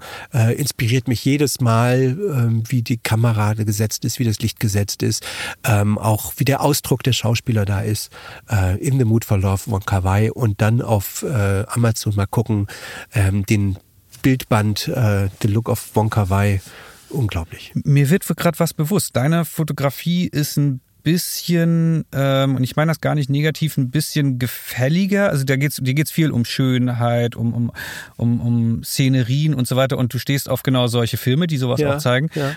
Bei mir ist immer, was ich vorhin schon meinte, dieser komische Kudowski-Pose. Und bei ja. mir haben die, die Leute, da, da steht eine Hand komisch ab. Ja, oder irgendwie genau. der, der dieses Blick Entrückte. Ist, dieses ein bisschen Entrückte, genau. Mir fällt in all den Jahren immer noch kein besseres Wort ein. Und ich merke gerade, wo du das sagst, ich liebe Filme, in denen Absurditäten vorkommen ja. und die Leute entrückt sind. Ja. Und, und du liebst den asiatischen Film mit tollen Farben und so weiter. Ja. Und ich, einer meiner Lieblingsfilme ist Lost in Translation, wo einfach Mega. mal ganz viel entrückte Szenen passieren. Und genau, ja, genau. also man kriegt das auch nicht aus sich raus und man sollte wahrscheinlich einfach nur finden, was, was ist wirklich in mir drin. Und nochmal zu diesem anderen, wie hebe ich mich von anderen Fotografen ab. Ne?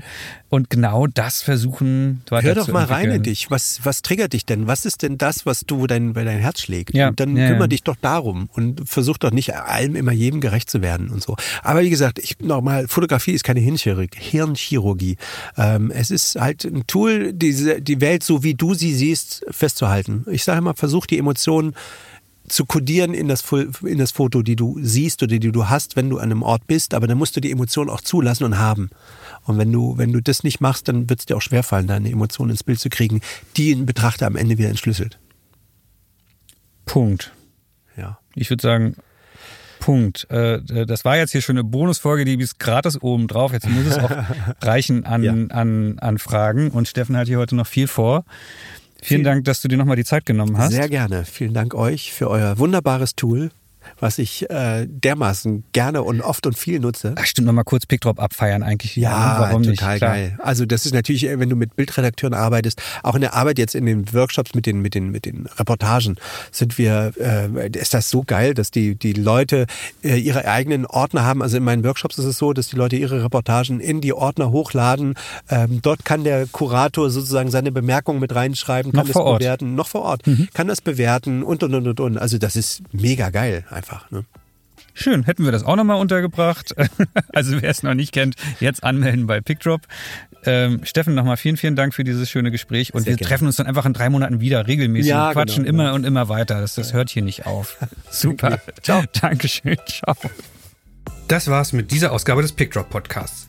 Ich hoffe, unser Gespräch hat dir gefallen und du konntest etwas für deine Arbeit mitnehmen. Ich freue mich, wenn du diesen Podcast bei iTunes, Spotify und Co. abonnierst und dir bei Gelegenheit auch einmal PickDrop selbst anschaust.